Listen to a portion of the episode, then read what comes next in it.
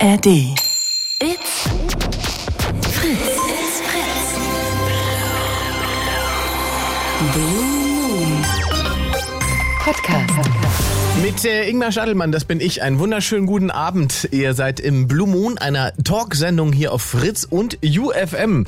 Das bedeutet, ihr ruft an über 0331 70 97 110, 0331 70 97 110 und könnt dann hier mit mir und anderen Hörern äh, die nächsten zwei Stunden quatschend verbringen. Das heißt, hier geht's nicht um Musik, hier geht's darum, dass wir miteinander reden, in den Austausch äh, kommen, äh, Perspektiven äh, wechseln, auswechseln, Perspektiven eröffnen.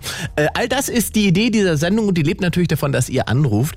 Und äh, das Thema habe ich heute mitgebracht. Ein Thema, das eigentlich so eine Omnipräsenz hat, spätestens seit der, der, der Pandemie und wo ganz, ganz viele Menschen sich ganz, ganz viel und oft positioniert haben und auch neu positioniert haben, muss man sagen. Ja, viele Menschen haben vorher gar nicht so viel darüber nachgedacht, weil sie es wahrscheinlich alles als selbstverständlich angenommen haben. Es geht um Freiheit. Und die Frage, was ist für dich oder für euch Freiheit? So einfach die Frage klingt, so schwierig könnte sie im, äh, im Detail dann sein. Also was bedeutet für euch Freiheit? Ja? Ähm, wie definierst du diese Sache für dich? Ja, für dich persönlich? Was bedeutet persönliche Freiheit? Äh, gibt es in Deutschland mehr Freiheit als noch vor ein paar Jahren? Gibt es weniger Freiheit? Und wie frei sind wir eigentlich generell in unserem Leben, in diesem System, in dem wir uns bewegen? Weil wir bewegen uns ja in einem System. Ähm, darüber würde ich heute gerne mit euch reden. 0331 70 97 110. Und damit auch die ganzen anderen Menschen da im Internet live dabei sein können, gibt es einen Livestream für diese Sendung und dieser Livestream läuft über meinen Instagram-Kanal. Einfach Ingmar Stadelmann auf Instagram folgen und dann äh, den Livestream einschalten und im Livestream mit Menschen diskutieren können, die dort vor Ort für euch äh, ja, im, im Stream sind. Ich sehe jetzt schon wieder, dass das Ding hier, dieses technische Ding macht mich auch wahnsinnig. Heute leuchtet es gar nicht, das Kabel. Ist das überhaupt heute drinne? Heute ist das Kabel ja nicht drinne, wa? Doch, doch, ist drinne. So, naja. Habt ihr Ton? Wenn nicht, äh, gibt mal ein Zeichen da im Livestream. Wir schauen mal, dass wir da äh, Ton hinbekommen. Es leuchtet hier auf alle Fälle nicht. Das finde ich schon mal schwierig. Normalerweise leuchtet es ja immer. Also 0331 70 97 110. Was bedeutet für euch Freiheit? Und da war der allererste, der hier durchgeklingelt hat, der Jan aus Bad Hersfeld, 25 Jahre jung. Hallo Jan. Hallo. Hallo Moin, mein Lieber. Ingmar. Bad Hersfeld ist in Hessen, ne? Genau. In Hessen in der Nähe von Ähm, also da sind so viele kleine Kassel zum Beispiel Okay, in der ja, Nähe. ja da können wir doch mitarbeiten. Jan, was, warum hast du so schnell am Telefon, als das Thema Freiheit kam? Ähm, für mich tatsächlich ein wichtiges Thema, ein großes Thema und gerade als ich dann auch gesehen habe, nochmal bei der Themenbeschreibung auf eurer Webseite, wo dann noch dazu stand, dass es auch noch um die Corona-Pandemie, also so, dass es vielleicht noch für viele Leute ein einschneidendes Erlebnis war, habe ich mich halt auch direkt angesprochen gefühlt. Okay, na das, das habe hab ich mir fast gedacht, dass das heute äh, mit zum Thema wird. Ich versuche hier gerade noch diesen, diesen Livestream zu reparieren, weil der leuchtet mich gerade gar nicht. Sieht ein bisschen so aus, als wenn hier eigentlich das Gerät tot ist. Das heißt, mit Livestream. Ah, jetzt, ah, jetzt, ah, jetzt, jetzt, jetzt leuchtet es. Jetzt kann der Jan noch mal was sagen, dann wissen wir auch, ob der Livestream uns hört. So, Jan. Moin, moin. Moin, moin. Jetzt hoffe ich mal, dass die Menschen dich auch äh, im Internet hören. Guck mal, da kommt sofort, das ist doch Zensur. also, dann sag doch mal, was für dich, äh, bevor wir sozusagen äh, den Zusammenhang Freiheit und Corona ähm, aufmachen, sag doch mal erstmal generell für dich, was Freiheit bedeutet und wann du das erste Mal da wirklich drüber nachgedacht hast. Mm, Ja, das ist natürlich, ich glaube, das ist gar nicht so einfach. Ich glaube, für viele Leute ist so ein bisschen Freiheit, ja, also es ist schwer zu definieren. Ich glaube, die meisten Leute leben nicht frei. Ich, für mich ist es einfach ein Gefühl. Ähm, das ist kaum zu fassen. Ich glaube, das mit ein paar Worten zu beschreiben, sehr schwierig, aber um es grob, grob zusammenzufassen, zu tun und zu lassen zu können, was ich will, ohne dass andere mich dafür verurteilen. Okay, und gibt es irgendeine Form von Verantwortung, die Freiheit für dich mitbringt? Verantwortung? Mm, natürlich, dass man anderen Leuten jetzt vielleicht nicht direkt schadet. Ähm, Aha. aber grundsätzlich, ich würde, ich würde aber trotzdem behaupten, grundsätzlich ähm, kommt es auf jeden Fall hauptsächlich, man muss hauptsächlich an sich selber denken. Das würde ich schon so erstmal sagen. Also das Recht oder meine Freiheit ist mir immer noch wichtiger als jetzt mal, ohne dass es jetzt komisch klingen mag, das Wohlergehen oder die Meinung anderer. Ne? Also, das äh, wäre Freiheit gleichgesetzt mit Egoismus auch? Ein bisschen vielleicht, nicht zu viel. Ne? Man sollte auch immer noch Wert auf andere Menschen legen. Mhm. Ähm, aber ich denke, auch das ist ein Teil davon, ja. Und findest du denn, äh, fühlst du dich denn generell in dem Leben, das du jetzt führst, frei? Absolut. Aber ich habe auch einen sehr radikalen Lebenswandel vollzogen, wenn ich das so sagen darf. Mhm. Ähm, ich denke, damit würden viele Leute wahrscheinlich jetzt nicht unbedingt konform gehen. Was heißt das denn? Also was, was, ähm, ja. was ist denn so radikal in deinem Lebenswandel, beziehungsweise wann hatte sich denn dein Leben so radikal geändert? Ja, also, okay, dann spulen wir zurück, ja. ungefähr zwei Jahre, mm, wo das mit Corona schon so ein bisschen am Laufen war. Ähm, jetzt ist für viele Leute vielleicht da so die, die Entscheidung gekommen, als sie gesagt haben, oh, meine Freiheit wird eingeschränkt. Das war natürlich auch mein erster Impuls. Aber ähm, ich habe, glaube ich, erst da gemerkt, dass das eigentlich gar nichts mit Freiheit zu tun hat, was viel für viele vermeintlich Freiheit ist. Ähm, es wurden ja hauptsächlich, also ich finde, das ist alles so, ähm, also ich weiß nicht, man kann nicht mehr irgendwie Party machen oder ähm, zum Friseur gehen. Die Leute haben, glaube ich, so ein bisschen den Bezug dazu verloren, was überhaupt Freiheit bedeutet. Ich habe das da, glaube ich, erst so ein bisschen gelernt, weil ich mich auch so irgendwo von der allgemeinen Gesellschaft ein bisschen abgekapselt habe. Ich habe dadurch, dass man eben nicht mehr ständig rausgegangen ist und äh, mich äh, oder sich mit anderen Leuten getroffen hat, so ein bisschen für mich erkannt, das brauche ich eigentlich gar nicht. Ähm, am Anfang war das natürlich eine, eine schwere Sache, aber irgendwann habe ich für mich den Entschluss gefunden, wofür eigentlich? Hm. Wofür muss ich denn irgendwo rausgehen und äh, mich äh, irgendwo zu einer Party zu gehen und mich einfach auf gut Deutsch zu sagen, mich zulaufen zu lassen ohne Sinn und Verstand. Ich bin dann einfach in die Natur gegangen und habe ein viel verstärkteres Naturbewusstsein auch bekommen. Mhm. Ich habe eine viel größere Leidenschaft auch gefunden zu der Tierwelt und ähm, ich gehe jetzt zum Beispiel, das hätte ich vorher niemals gemacht, so ein Mensch wäre ich niemals gewesen. Ich habe vorher eigentlich, ich mochte die Natur nicht, so jetzt dumm gesagt. Ich, ich mochte das einfach nicht. Ich wäre jetzt niemals in den Wald spazieren gegangen, wäre für mich nie in Frage gekommen, mache ich jetzt eigentlich fast täglich. Was gibt ähm, dir denn ähm. dieser Spaziergang im Wald? Also was ist der, der, der Unterschied, den du früher da nicht erlebt hast? Ähm, ja, das ist eine gute Frage. Ähm, vielleicht fangen wir mal so an. Ich habe, ich habe irgendwann angefangen, mich auch so ein bisschen, ja, mich von, den, von der digitalen Welt aus so ein bisschen versucht zu trennen.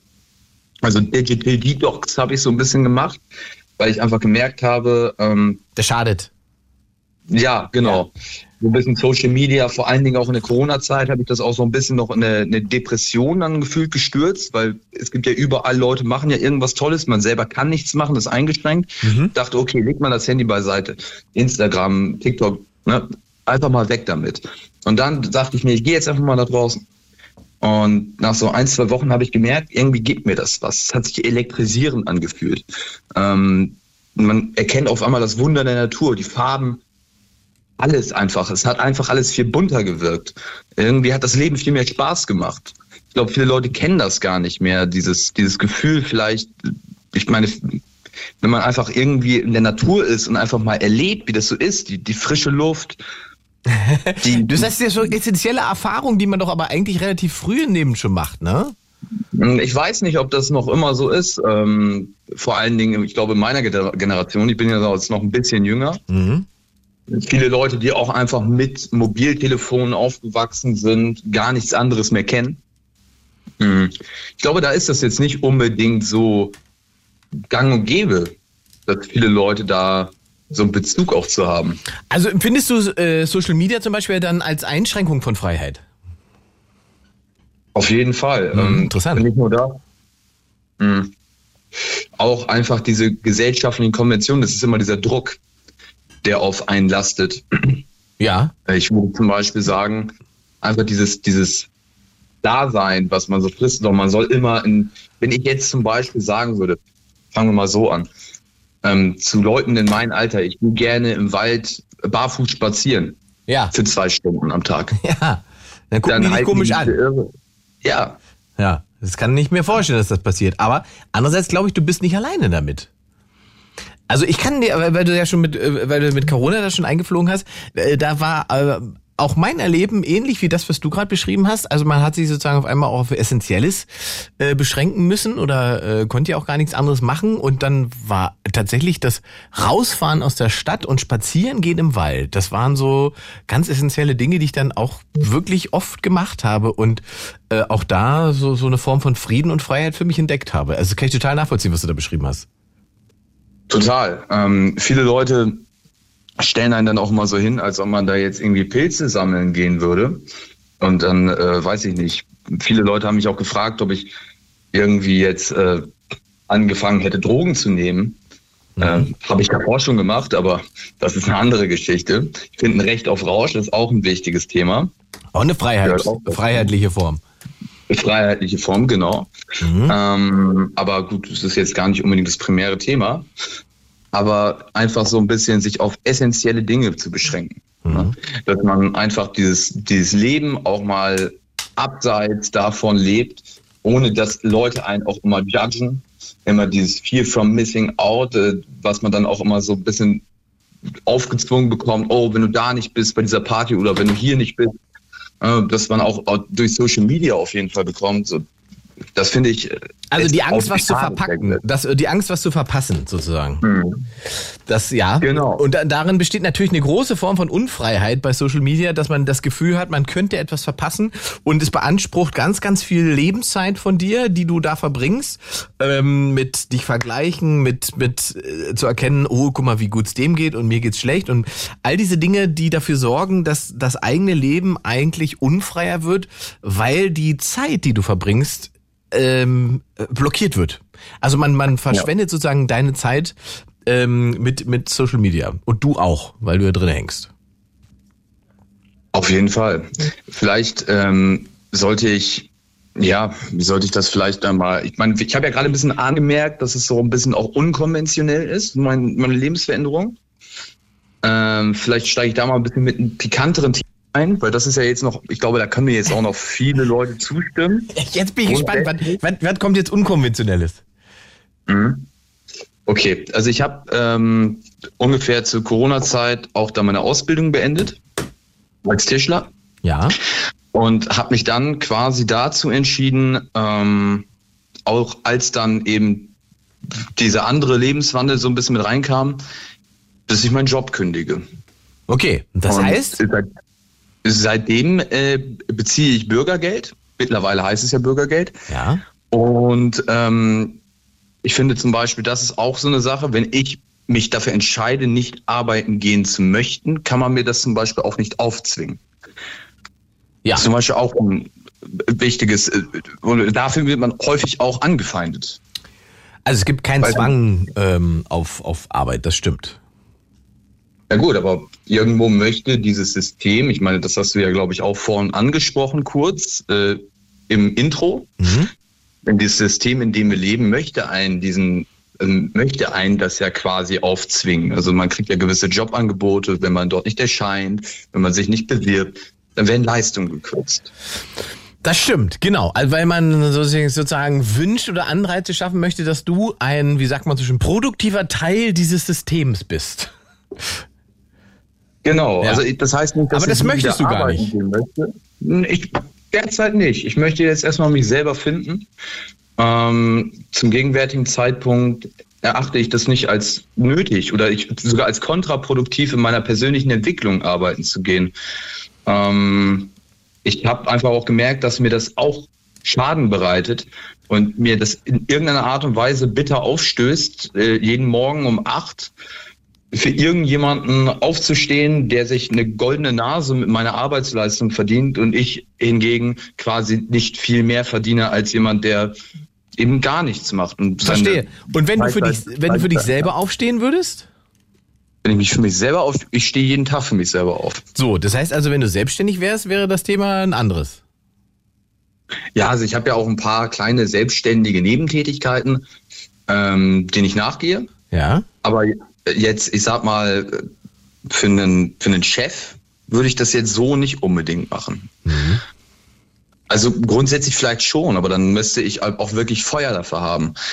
Ich habe mir zum Beispiel auch überlegt, wenn ich damit ähm, anfangen möchte, Mhm. wenn ich wieder arbeiten gehen möchte, also bestimmt kommt irgendwann dieser Zeitpunkt, wo ich sage, okay, mh, für mich ist jetzt einfach der Punkt gekommen, ich, ich gehe wieder arbeiten, dann würde ich wahrscheinlich auch einfach eine andere Branche wählen, ne, wo man vielleicht auch ein bisschen mehr wertschätzt. Ich habe jetzt zum Beispiel was gehört von ähm, einem Bücherclub. Die Okay. verkaufen Bücher. Aber ist denn nicht gerade das, was, also wenn, was hast du, was hast du gesagt, was hast du für eine Ausbildung gemacht?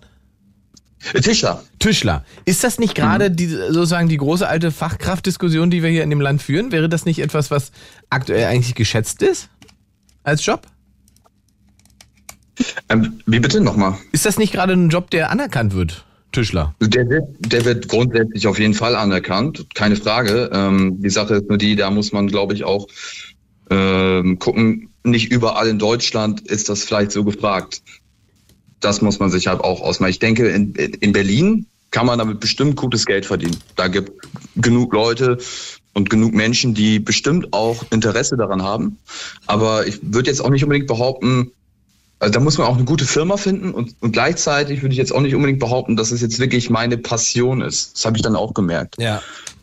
Also ich muss jetzt hier kurz mal, ich muss mal den Livestream, glaube ich, äh, beenden. Ich glaube, weil das Kabel ist leider Schrott, da geht heute gar nichts mit. Das heißt, der Livestream wird, glaube ich, ausfallen. Äh, Das heißt, ihr könnt es hören über UFM äh, Fritz, über die App, online und so weiter.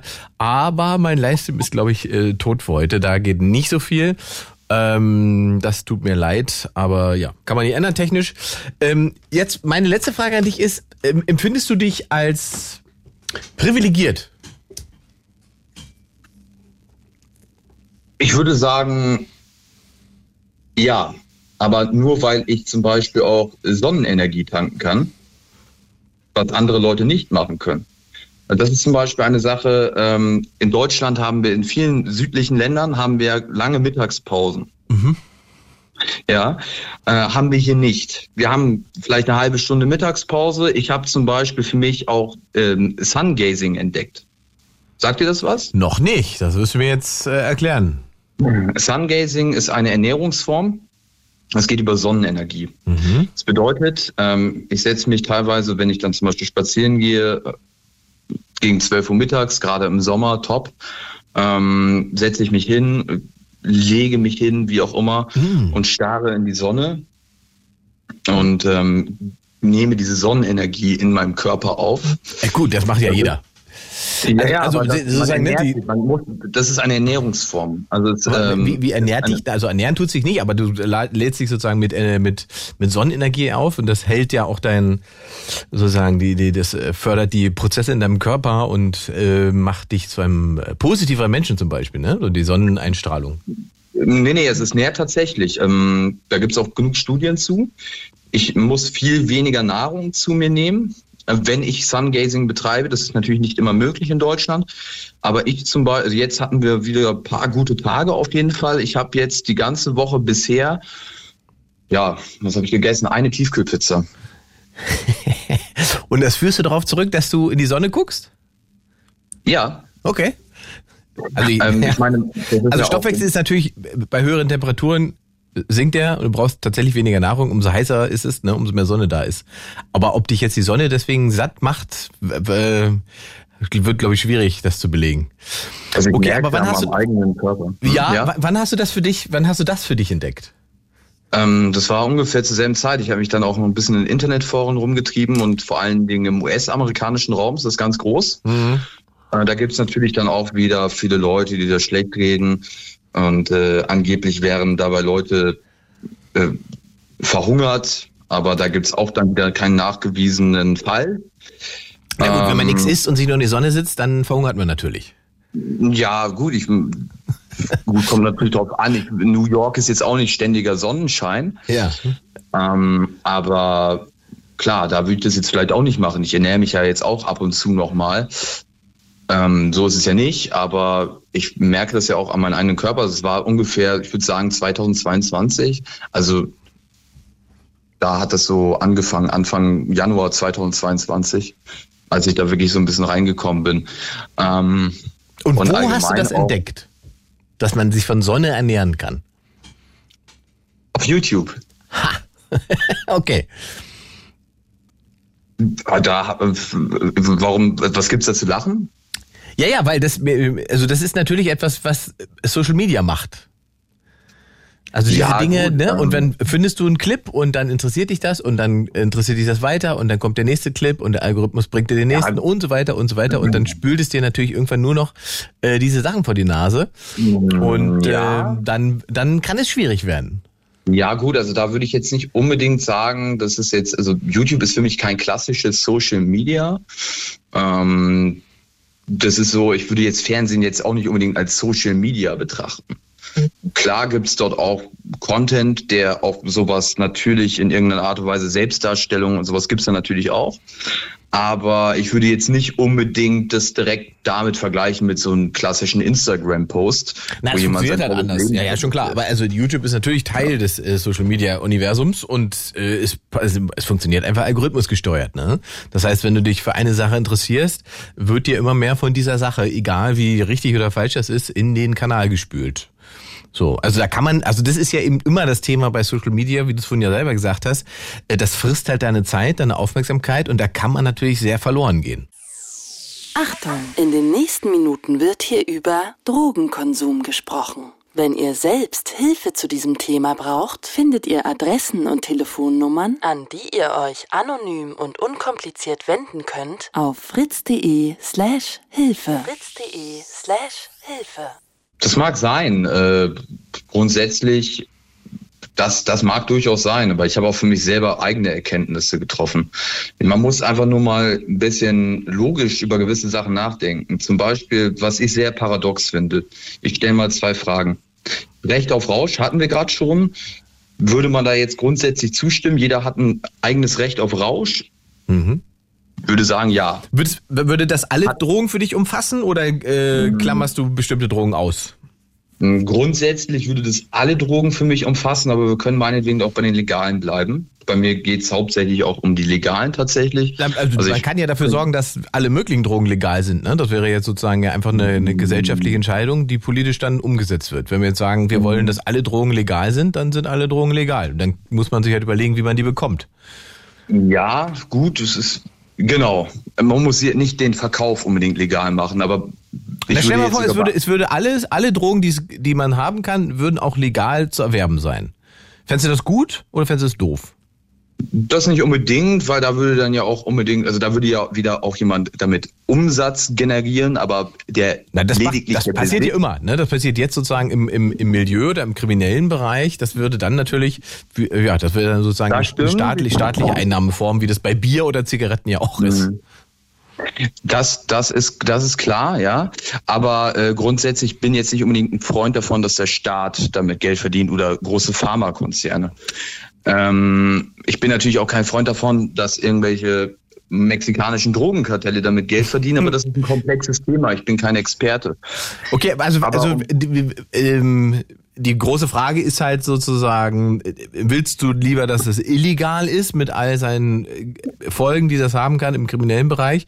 Oder sagen wir, okay, ist es okay, dass der Staat davon profitiert, wenn er Menschen äh, Zugang zu diesen Dingen macht? Dafür sind die halt geregelt und du kannst in eine Apotheke gehen und sagen, guten Tag, ich hätte gern fünf Gramm Koks. Dann sollte lieber der Staat das durchaus regulieren können. Aber das ist nicht unbedingt mein Punkt, auf den ich um jetzt hinaus wollte. Also mir geht es tatsächlich zum Beispiel auch um Alkohol. Ja. Also jeder hat ein Recht auf Rausch. Würde man jetzt erstmal zustimmen, vor allen Dingen, wenn es um Alkohol geht. Ist ja auch hier gesetzlich erlaubt. Und jeder hat auch ein Recht auf Mobilität. Würde man mir da jetzt wahrscheinlich auch zustimmen. Jeder hat ein Recht, Auto zu fahren. Ja, weiß nicht, ob Mobilität Auto heißt, aber wir, wir, wir könnten uns darauf einigen, dass wir gesellschaftlich an dem Punkt sind, wo wir sagen, jeder, äh, es ist Teil von sozialer Teilhabe oder es gehört zur Ja. sozialen Teilhabe, ne, dass man mobil sein kann. Ja, also gut, Zugfahren, ist das wirklich Freiheit, wenn man an Termine gebunden ist, die wahrscheinlich nicht mal eingehalten werden? Zufahren können? ist in Deutschland keine Freiheit, sondern Wahrscheinlich Strafta Strafe. genau, ja. Würde ich jetzt auch erstmal sagen. Okay, aber lass uns aber kurz bei den Drogen bleiben, weil du, also Okay. eben klang es so, als würdest du gerne. Das wird jetzt zusammengeführt, der Punkt. Ja. Das ist wichtig. Dann Ich habe ein. Recht auf Rausch Mhm. und darf Alkohol trinken. Ja. Und habe ein Recht auf Mobilität. Ja, Warum darf ich nicht betrunken Auto fahren?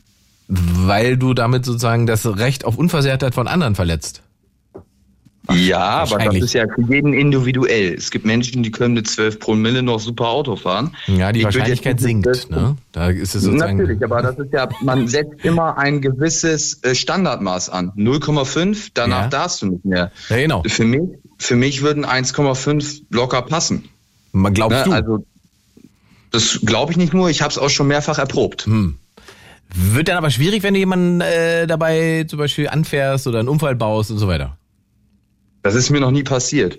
Ja, ja, das, jetzt reden wir natürlich von statistischen, äh, wie sagt man so schön, statistischen Feinheiten.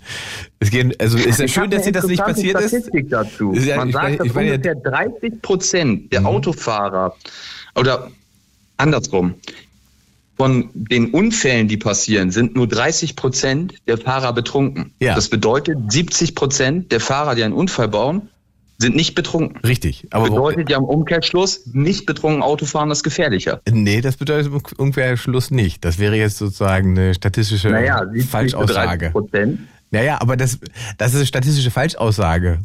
Weil natürlich ja äh, betrunken Autofahren verboten ist, ist die Mehrzahl der Menschen, die nüchtern Auto fahren, vorhanden. Das heißt, die Anzahl der Menschen, die Unfälle bauen, ist zu 80 oder 90 Prozent wahrscheinlich nüchtern. Und dann Ist müsste, das auch in dann, Bayern so? das weiß ich nicht. Die Bayern haben natürlich ein anderes Verhältnis zu Alkohol, aber rein generell ist das sozusagen ähm, ein logischer Fehlschluss. Ne? Und das passiert aber bei statistischen Dingen relativ oft, muss man sagen. Leute sind sozusagen mit Statistiken ganz schnell überfordert und haben ganz schnell äh, irgendeine Zahl gefunden, die bestätigt, was sie glauben. So, dafür ist natürlich Statistik eigentlich auch nicht gedacht. So, aber Naja, das also ist auch Teil. Teil von Teil Teil von von von ähm, also aber wieder bei Social Media Problem. Äh, jetzt Also, sag mir aber nochmal, jetzt welche ja. Droge willst du jetzt äh, sozusagen für deine persönliche Freiheit? Würdest du gerne welche Droge legalisiert haben? Sag das zum Schluss noch. Mm, Okay, ähm, dann würde ich eben kurz einen kleinen Katalog durchgehen. ähm, Cannabis, ähm, LSD, Mushrooms jeglicher Art, ähm, 2CB, MDMA, Kokain. Und das dürftest Ähm, du dann so viel kaufen, wie du wollen würdest, oder würde das limitiert werden, wenn, wenn das frei zugänglich ist? äh, Das u- unlimitierte. Poppers, ähm, Egal, Poppers? welche Folgen das hätte. Ähm, naja, also ich weiß jetzt nicht, die Sachen, die ich jetzt ja aufgezählt habe, sind ja eigentlich alle relativ harmlos. Du hast, du hast eine sehr individuelle Einschätzung von Risiken da. Das ist, ja, ist ja, Naja. das ist auch okay, aber äh, also die Frage ist halt. Ähm, Und ich habe ja schon praktisch unlimitiert. Naja. Dann hätte ich es ja vielleicht gar nicht ja, ja, unlimitiert. die, die Frage ist jetzt sozusagen, ähm, wo setzt dann die die Verantwortung ein, die man selber hat, die der Staat hat, die jemand anderes hat? Äh, dir gegenüber zum Beispiel. Wenn du dann zum fünften Mal in der Apotheke stehst in der Woche und sagst, ihr Ja. braucht noch mal 15 Gramm Koks. Ähm, ist dann nicht irgendwann der Moment, wo der Apotheker sagen muss, hm, ich glaube, der Mann äh, kann selber gar nicht mehr so richtig einschätzen, wie viel Kokain er hat und braucht. Ähm, für den gibt's diese Woche nichts mehr, der kann nächsten Monat wiederkommen. Ja, okay, also grundsätzlich vielleicht, aber ich will an der Stelle nur mal anmerken, alle diese Drogen, die ich gerade aufgezählt habe, haben im Gegensatz zu Alkohol keine körperliche Abhängigkeit. Ja, das, das, das stimmt ja so auch nicht. Ähm, Hm, wieso nicht? Ja, also, also da, da gibt's ja zig Studien man- und zig Beispiele, wozu, welche Folgen LSD hat und was, was Ja, sozusagen was ja, passiert, wenn du wenn du Kokain überkonsumierst. genau. Also äh, Ja. da sollten wir schon, ohne dass ich jetzt Alkohol schönreden will, man kann natürlich immer sagen, also wieso kann man sich eigentlich auf Bier besaufen und dann aggressiv durch die Stadt fahren, aber wieso darf man äh, darf man nicht einen Joint rauchen und wird dann irgendwie verknastet und so weiter. Also diese Diskussion, klar. Aber das sollte mich jetzt zum Schluss noch interessieren, ob das Teil deiner persönlichen Freiheit ist. Jan, ich mach mal weiter. Darf- Wir haben ganz viele Anrufer. Ja. Darf ich noch eine Sache bitte sagen? sagen wir noch eine Sache? Und zwar die Sache ist ja die, vom Kon äh, Entzug von Alkohol kann ich sterben, aber von Kokain nicht. Das ist so. Ja, Das ist so. ja, ja. Aber ich sag mal so, wenn du in diesem Zustand bist, dass das die Varianten sind, dann hast du eh ein Problem, ein Suchtproblem. Würde ich jetzt nicht unbedingt sagen. Aber egal. Ich gehe Sungazen und Glücksspiel betreiben, ne? Gönn dir, viel Spaß. Alles klar, bis zum nächsten Mal. Ciao. Ähm, ja, der Jan mit einem sehr individuellen Freiheitsbegriff. Ich würde gerne von euch wissen wollen heute, was bedeutet denn für euch Freiheit? Und wann habt ihr zum Beispiel auch das erste Mal über Freiheit nachgedacht? Auch spannend. Äh, Lisanne aus Hagen, ist das richtig? Genau, Ingmar. Hallo, äh, Lisanne aus Hagen hört uns übers Internet wahrscheinlich. Ja. Ja, heute, heute leider kein Livestream, weil die Technik hier streikt, aber äh, man kann ja den Livestream zum Hören auf alle Fälle machen. Ähm, Lisanne, es geht heute um Freiheit. Was ist denn dein erster Ja. Gedanke? Mein erster Gedanke war, als ich einmal vor ein paar Jahren in einer Psychiatrie war und äh, in so, also im sogenannten Kriseninterventionsraum, Mhm. also was man unter Gummizelle jetzt kennt, was es ja nicht mehr gibt. Das heißt Ähm, Kriseninterventionsraum jetzt. Genau. Mhm. Und äh, jedenfalls ist mir ab da klar geworden, also ich war da auch einmal über Nacht, äh, wie frei wir halt normalerweise sind. So alltägliche Dinge, da gab es ein Fenster, ich habe rausgeguckt, äh, Autos daherfahren sehen, Leute rumlaufen sehen. Ich habe mich gefreut, wenn da überhaupt irgendwas draußen passiert ist und wie selbstverständlich das halt für die Leute eigentlich ist, da rumzulaufen.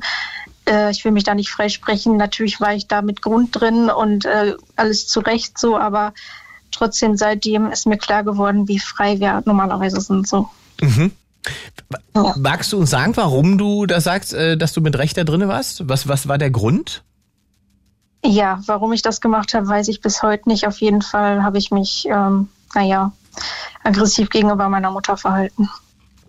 Okay, und äh, das ist so eskaliert, ähm, dass, dass äh, Polizei, Krankenwagen und so weiter gerufen wurde?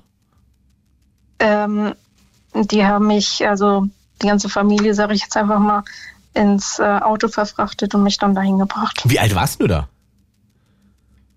Äh, ich glaube 14. Ah, okay, das, das klang so, als wäre das jetzt irgendwie gewesen. Okay, das Nee. ist das ist ja äh, zwölf Jahre her, ne? Ja, richtig. Habe ich richtig gerechnet.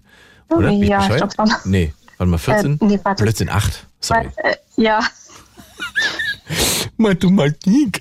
Äh, acht Jahre ist es ja. Das klang gerade so, als wäre das sozusagen aktuell gewesen. Also, du hast mit 14 Zoff mit deiner Mama gehabt. Zoff ist Ja. wahrscheinlich dann noch freundlich umschrieben. ja, also ich habe halt Sachen nach ihr geschmissen und ist, also Kannst du sagen, was der Anlass des Streits war? Nee, es gab eigentlich keinen Streit. Ich hole mal ein bisschen aus. Also ich habe Epilepsie, habe Tabletten dafür verschrieben bekommen, war aber noch nicht richtig eingestellt. Mhm. Und es kann halt tatsächlich sein, dass das so eine Nebenwirkung davon war, dass ich so aggressiv gehandelt habe. Verstehe. Okay, und das wussten die auch, als du in die äh, äh, Psychiatrie gekommen bist? Nee, erst danach. Okay, wie lange warst du denn dort? Äh, ich glaube, das war dann mein längster Aufenthalt von drei Monaten. Drei Monate, aber du warst ja nicht drei Monate in dieser ähm, Nee. iso isolierten Form da, ne? Das war dann äh, bei der Aufnahme und äh, ja. Und dann kommst du in diesen Raum und wurdest da auch fixiert? Ähm, nee, da, da wurde ich nicht fixiert, aber ich weiß nur noch, da war irgendwie eine Matratze auf dem Boden und Mhm. musste ich mich halt erstmal, äh, ja, keine Ahnung, ich, ich weiß es nicht genau, das ist schon wieder so lange her, aber äh, ich bin tatsächlich da nur irgendwie, weil ich mich irgendwie bewegen wollte, im Kreis gelaufen und Wie groß war der Raum? sechs, sieben Quadratmeter vielleicht. Also so schon viel. kleiner, ein kleiner, wirklich ein kleines Zimmer. Ja. Ja. Und da liegt Man muss nicht wo soll ich hingucken, ohne, zu, ohne verrückt zu werden, so ungefähr. und da war nur eine Matte drin Ja. und die Wände waren in dieser, wie sagt man, gepolsterten Form, damit du dich nicht verletzen kannst. nee, das, das tatsächlich äh, Ach, das gar nicht? nicht, nee. okay, also ein ganz normaler kleiner Raum mit einer Matte drin.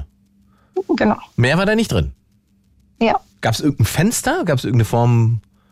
Ja, das, äh, davon hatte ich vorhin gesprochen, halt ein Fenster, wo ich äh, ja, mich am meisten aufgehalten habe, äh, um rauszugucken. Da war, so bescheuert das klingt, aber da ist halt eine Katze andauernd, andauernd hergelaufen. Ne? Ich habe mich so gefreut, die zu sehen, um irgendwas gerade von der Außenwelt so mitzubekommen. Mhm. Ja. Und dann hast du da gesessen mit 14 und dann äh, erlebt man auf einmal, äh, wie schnell so Freiheit, die man für Selbstverständlichkeiten hat, auf einmal ganz weg ist. Ja, Weil man auch komplett fremdbestimmt ist auf einmal. ja. Und du sagst ja heute, dass du das verstehst, dass das passiert ist und warum das passiert ist. Ja, was soll ich groß dagegen sagen? Naja, es hätte ja sein können, dass du sagst, ich verstehe das, ich empfinde das als heute bis eine, eine, eine viel zu krasse Reaktion und eine viel zu starke Einschränkung meiner Freiheit.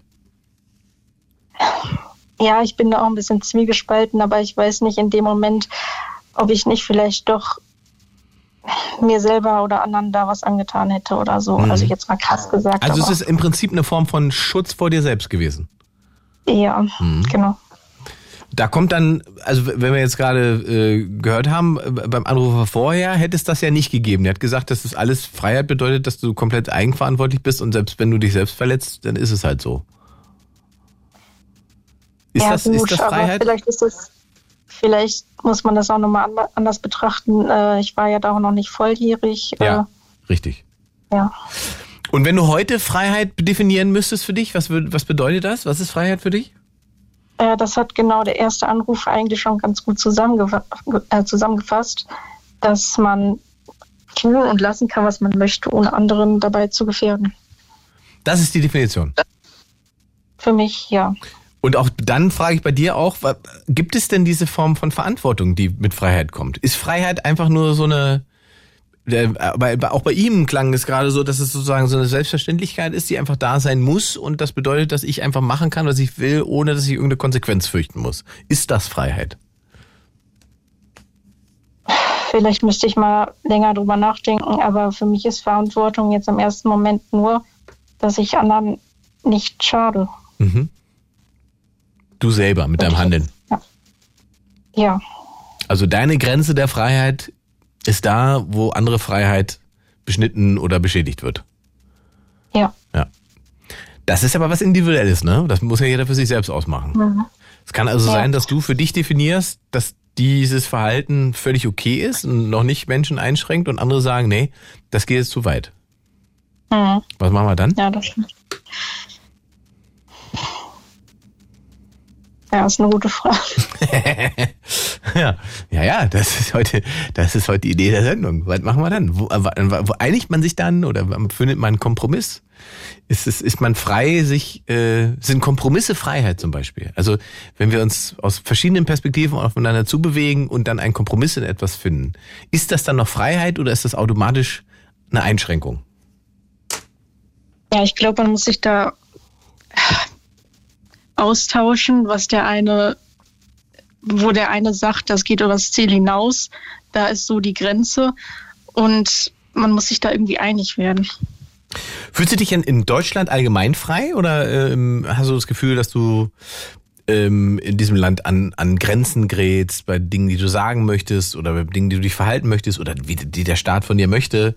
Oder hast du das Gefühl, dass du ja eigentlich ein relativ freilebender Mensch bist? Ähm, also jetzt mal, wenn man auch mal mit anderen Ländern vergleicht, ähm, finde ich schon, dass wir ein ziemlich freies Land sind. Ja, das, äh, im Vergleich. Ja, aber auch generell. Okay. Okay, Lysan, ich danke dir für deinen Anruf. Ich mach mal weiter. Ja. Schöne schönen Nacht, Abend danke für deine offenen Worte. Ja. Ciao. Tschüss. 0331 70 97 110 22.38 Uhr hört den Blue Moon auf Fritz und UFM. Es geht heute um Freiheit. Was bedeutet für dich Freiheit? Ähm, der Lukas aus dem Odenwald hat angerufen und wollte, glaube ich, auch noch was zum Jan sagen, ne? Wenn ich es richtig hier in der Notiz sehe. Ja, genau so ist das. Hi erstmal. Hi, Lukas. Es geht um Freiheit. Dann mach mal erstmal dein, dein, äh, deine Reaktion zu Jan. Ja, erstmal mein Kommentar. Also äh, ich bin ganz ehrlich und will keinen, äh, für keinem jetzt zu nahe treten, aber ich bin wirklich am Zittern und äh, was der gute Mann gesagt hat, äh, musste ich einfach klarstellen. Ähm, er hat von Lichtenergie gesprochen oder von Lichtnahrung, äh, Light Gazing. Ich weiß nicht, wie wie er es Sungazing. hat. Sungazing. Ja. Sungazing, genau. Ja.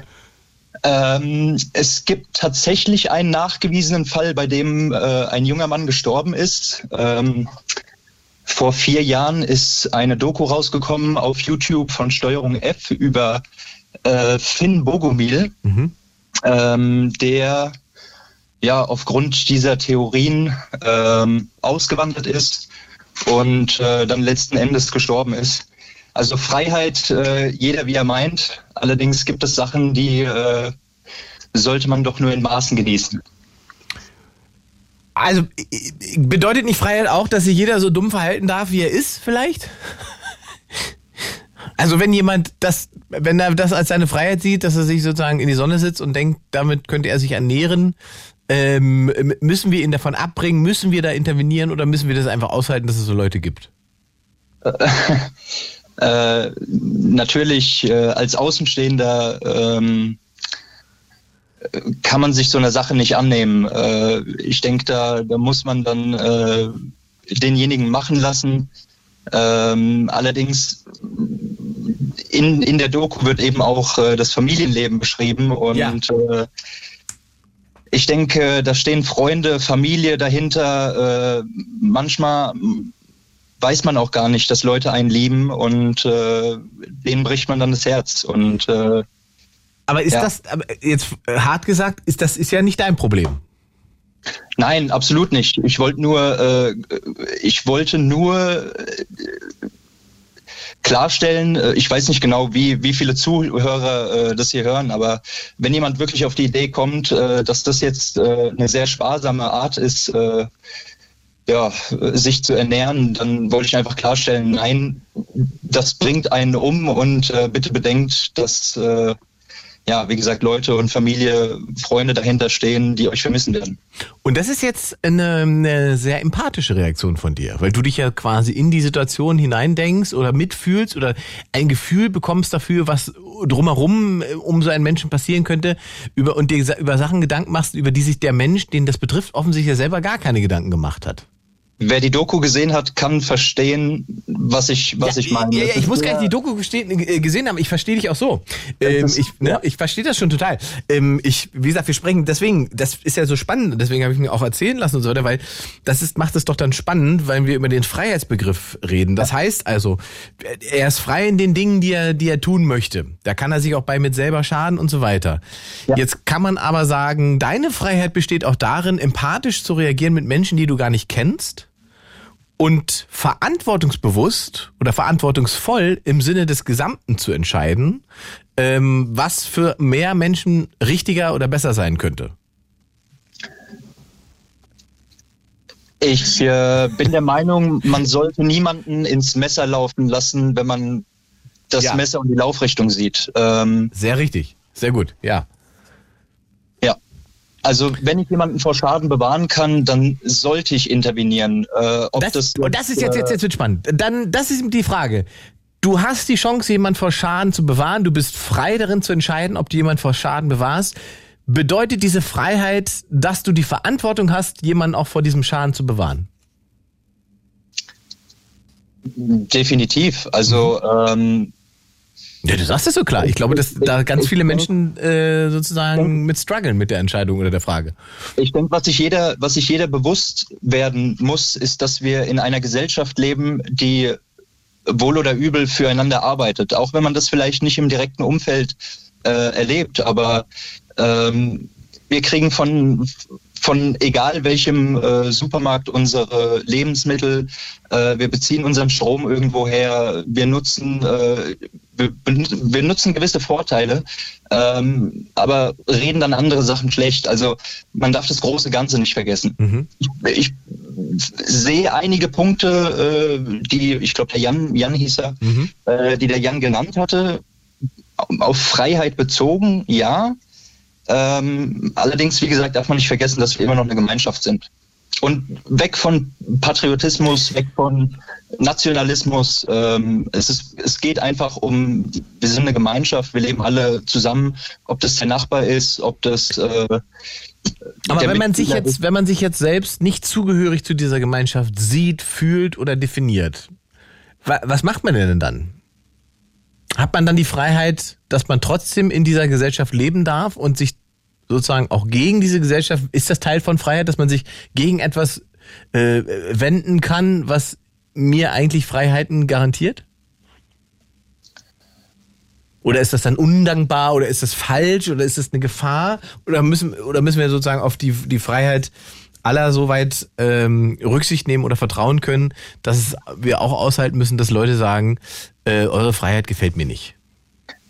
Äh, also wer, wer die Amish zum Beispiel kennt aus, äh, aus Amerika, der ist, jeder, jeder ist frei, äh, nach deren Motto zu leben. Mhm. Ähm, also wie gesagt, sich, sich nur die Rosinen rauspicken, äh, sollte nicht, sollte nicht unbedingt äh, der Marsch sein, äh, den, den, den jeder gehen sollte. Also, also Freiheit bedeutet schon Verantwortung. Natürlich. Also wie gesagt, wenn ich, äh, ich, ich kann nicht sagen, hier, ich nutze jetzt die Vorteile und die Vorteile, äh, aber wenn ich dann arbeiten gehen muss oder, oder soll oder äh, was auch immer, das funktioniert dann nicht. Also ich mhm. kann nicht, ich kann nicht sagen, mir gefällt grün, gelb und rot. Deshalb fahre ich äh, bei egal welcher Farbe dann über die Kreuzung. Das funktioniert nicht. Ja? Also wenn rot ist, dann muss ich mich dann dran halten und muss eben stehen bleiben man hat die Freiheit. Äh, ich habe jetzt zum Beispiel vor kurzem äh, das bisschen Garten, was ich habe, äh, so umfunktioniert, dass ich meine eigenen Zwiebeln anbaue ja, und mir so eben dann äh, das vielleicht im Supermarkt spare. Die Freiheit hat jeder. Aber trotzdem muss ich mir gewisse Sachen im Supermarkt kaufen, um zu überleben.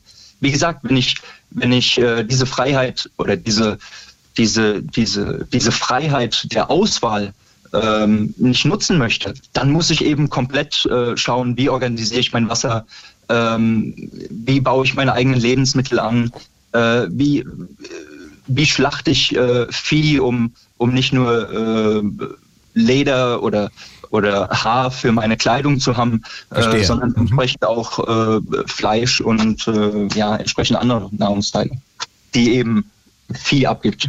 Mhm. Wenn du selber für dich ähm, definieren müsstest, wie frei du bist, was würdest du denn sagen? Auf, gibt es etwas, wo du sagst, da bin ich überhaupt nicht frei, da muss ich für sorgen, dass ich irgendwie meine Freiheit noch finde? Oder würdest du sagen, du lebst ein selbstbestimmtes, freies Leben in, in, allen, in allen Aspekten? Ähm, also ich kann mich auf jeden Fall frei in meiner Persönlichkeit entfalten, was schon mal sehr, sehr, sehr groß ist. Ich bin zum Beispiel äh, ein Gamer, ja, auch wenn man das mir äh, vielleicht äh, nicht ansehen würde. Äh, ja, ich äh, habe auch gekifft, ich habe auch andere härtere Drogen schon zu mir genommen. Ähm, würde man mir wahrscheinlich jetzt auch nicht ansehen. Ähm, also diese Freiheit der, der persönlichen Entfaltung hat jeder. Ja? Äh, ob ich mich jetzt komplett schwarz anziehe oder komplett bunt, ob ich auf Männer stehe, ob ich auf Frauen stehe oder ob ich andere äh, nicht aussprechliche Sachen machen möchte. Das kann jeder für sich entscheiden, solange es eben im Rahmen der Gesetzesgebung bleibt. Mhm. Äh, und wenn ich mich äh, komplett eben gegen jenes äh, Instrument äh, entscheide, dann muss ich eben auf komplett alles verzichten. Und muss äh, nicht auf die Mobilfunkmasten, auf äh, Strom, Elektrizität. Und du sagst ja, aber du, was du ja gerade sozusagen so selbstverständlich gesagt hast, diese Gesetzesgebung, die dir diese Freiheit garantiert, die muss ja auf einer freiheitlichen Basis entstanden sein, weil sonst ist ja die Gefahr eher da, dass diese Gesetzesgebung Freiheiten beschränkt. Das ist ja sozusagen ein Schritt, der davor kommen kann, bevor wir in dieser Gesellschaft leben, die du gerade beschreibst. Also die Selbstverständlichkeit, dass du sagst, ja, äh, das muss alles in einem gesellschaftlichen, gesetzlichen Rahmen stattfinden und dieser Rahmen garantiert dafür, dass es eben nicht zu bestimmten Übertretungen kommt oder äh, äh, Übervorteilung, wie man in, in juristisch sagen würde. Ähm, mhm. da, das muss ja freiheitlich passieren, ne? Naja, ich meine, wir sind, äh, wir waren alle unterdrückt äh, bis 89. Äh, die Mauer ist gefallen und wir haben eine Freiheit bekommen, die äh, vorher eben nicht äh, da war. Mhm. Wir haben äh, im, Grund, im Grundgesetz äh, stehen genug Sachen über äh, freie Entfaltung der Persönlichkeit, äh, Religionsfreiheit. Wir haben so viele Freiheiten. Ähm, und dann eben zu sagen, naja, das gefällt mir nicht oder das gefällt mir nicht, ähm, das, das ist der falsche Weg. Wie gesagt, man sollte das große Ganze sehen und die, die Vorteile, die man hat an dem, an dem Deutschland, das vielleicht hier und da verbesserungswürdig ist. Und wie erklärst du dir dann, dass gerade auch in Ostdeutschland es Teile von Menschen gibt, die sagen, nee, im Prinzip ist das jetzt hier dasselbe Spiel wie in der DDR. Ich fühle mich nicht frei, das ist alles, ich fühle mich beschränkt. Ähm, es ist ein, ein Staat, der weg muss. Äh, da ich aus Hessen komme, kann ich für die äh, ostdeutschen Länder nicht sprechen. Ja. Da möchte ich okay. mich auch komplett. Dann bleiben wir in Hessen. In Hessen gibt es das ja auch. Also nicht in dem Maße, noch mir, nicht? Mir ist, mir ist komplett egal, wer mir über den Weg läuft. Solange er mich anlächelt, kriegt er ein Lächeln zurück. okay, alles klar. Lukas, ich danke für deine offenen Worte. Sehr gerne. Schöne Nacht, ciao. Schönen Abend noch. Danke, ciao. 0331 70 97 110. Wir sprechen über Freiheit in diesem Blue Moon und was sie für euch bedeutet. Das ist die Frage. Ein Thema, was im Prinzip, ich habe es vorhin schon mal einmal gesagt, eigentlich dauerpräsent ist und auch umkämpft ist auf Social Media in ganz vielen Bereichen. Da werden dann sozusagen alle Diskussionen führen dann immer dazu, dass man sagt, das ist alles, ist alles wie eine Diktatur, wir sind einer Meinung eingeschränkt, ähm, man darf das nicht mehr sagen, man kann jenes nicht mehr sagen. Ähm, ist das tatsächlich euer Gefühl? Und wenn es euer Gefühl ist, was müsste passieren, damit das Gefühl verschwindet und ihr Freiheiten für euch neu entdeckt. 0331 70 97 110. Was bedeutet für dich Freiheit? Ben aus Melbourne, Australien, unser Mann in Australien, der sehnsüchtig auf die Außenministerin gewartet hat, die ja nun nicht kommt. Richtig, richtig. Hätte sie mal einen Charterflug genommen. Ärgerlich. Ähm, hätte, hätte, Blöd gelaufen, also, aber naja. Wie man sich auf einem internationalen Bankett mit so antiken Fliegern so blamieren kann, das ist halt nicht ihr Problem, sondern das Problem der Bundesregierung und der Flugbereitschaft. Auch eine Form Weil von die Freiheit. Airlines mieten ja ihre Karren, die leasen Flugzeuge. Ja. Und dann machst du da halt so einen äh, Geier drauf und irgendwie eine belgische Flagge gestretcht und quer Format und dann hast du so ein Ding da stehen und zahlst da deine Leasingrate und machst die Wartung. Hat nicht sein sollen. Hat nicht Ja, sein ja, sollen. genau. Ne. Boah, Mein Lieber. ersten Anrufer, da habe ich ja beim ersten Kaffee schon Bluthochdruck bekommen. Bei Jan, ja, bei dir ist ja Guten Morgen angesagt. So, Ja, habe hab ich genau. mir fast gedacht, deswegen habe ich Jan einfach mal machen lassen und wollte mal sehen, wie so eure Reaktionen sind. Was, Ich- warum ich- hat denn der deine, deinen Blutdruck hochgejagt da? Ich, ich frage mich, wo du die castest. Ich habe die nicht gecastet. Jan Ja. war der allererste, der angerufen hat. Ich wollte eigentlich nur, nur einen Tipp geben. Also eigentlich dieser, es gibt ja diese Dokumentation The Social Dilemma, Ja. die haarklein aufarbeitet, wie ähm, Social Media funktioniert und wie diese Algorithmen pro programmiert sind, damit Leute halt immer tiefer in dieses Rabbit Hole, in dieses in Ja. den Kaninchenbau stürzen. Eigentlich ein Pflicht, das- Pflichtdoku, muss man sagen. Eigentlich- Absolut, das ja, müsste ja. man wirklich in der Schule zeigen. Wir haben da die Welle geguckt und ne, was es da so gab damals ne, auf VHS, ähm, das müsste man heutzutage wirklich in den Lehrplan einbinden, damit Leute die Medienkompetenz bekommen, um zu verstehen, dass ein Unterschied zwischen Fernsehen und YouTube. Ja, wobei ich halt, ich glaube, ich, wobei ich halt tatsächlich glaube mittlerweile, dass ähm, die Kids, die damit aufwachsen, die haben das viel, viel eher gecheckt und durchschaut ähm, und nehmen diese Dinge auch ganz anders wahr und ordnen die auch ganz anders ein. Ich habe das neulich äh, in, einem, in einem Gespräch mit einem 16-Jährigen erlebt, dass der der wusste ganz genau, dass diese Leute für die und die Theorien und diesen, diese Leute für die die äh, Verschwörungen stehen und so weiter. Der hat sich das alles angeguckt, ohne dass er dann in irgendeiner Form, wie sagt man so schön, ähm, dran geglaubt hätte oder so weiter, sondern er hat das sozusagen wie Entertainment konsumiert und gleichzeitig hat er sich aber sozusagen die, die erklärende Doku äh, dazu aufgehabt. Der hatte sozusagen, der hatte zwei Tabs auf auf seinem, auf seinem iPad. Und es liefen quasi zwei Dokus gefühlt parallel, die er geguckt hat. Einmal sozusagen diese Verschwörung Quark zu dem Thema und, und, und die Erklärung mit Fakten und so weiter. Auf der anderen Seite hat er immer zwischendrin geklickt und der klickte immer hin und her und ich habe mich und dann war halt für mich so, wie, wie kann der das? Aber natürlich, die sind damit aufgewachsen. Das heißt, sie haben äh, äh, diese Generation Aber- hat einen ganz anderen Umgang mit Social Genau, Media, eine ganz andere Aufmerksamkeitsspanne und Ja. die Art und Weise, Dinge zu verarbeiten. Und wenn du 50 plus bist und so weiter, dann bist du eigentlich ja gelernter, wie sagt man so schön, linearer Medienkonsument. Dann kann es natürlich sein, dass, dass dich diese ganzen Sachen hart überfordern. Und ich glaube, es ist eher für diese Zielgruppe ähm, wichtig, dass diese Genau, Doku. genau wollte ich gerade sagen, Ja. weil die 16-Jährigen halt nicht wählen gehen Ja, in der ja. Regel und nicht das.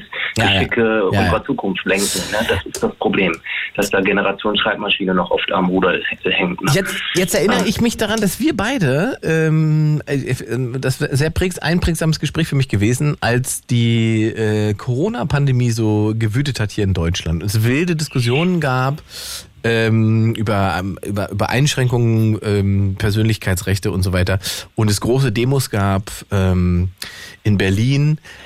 Ich erinnere mich daran, dass wir danach, glaube ich, ähm, kurz danach telefoniert haben und ähm, du berichtet hast, dass die Situation in Australien eigentlich, dass es eigentlich viel, viel krasser war.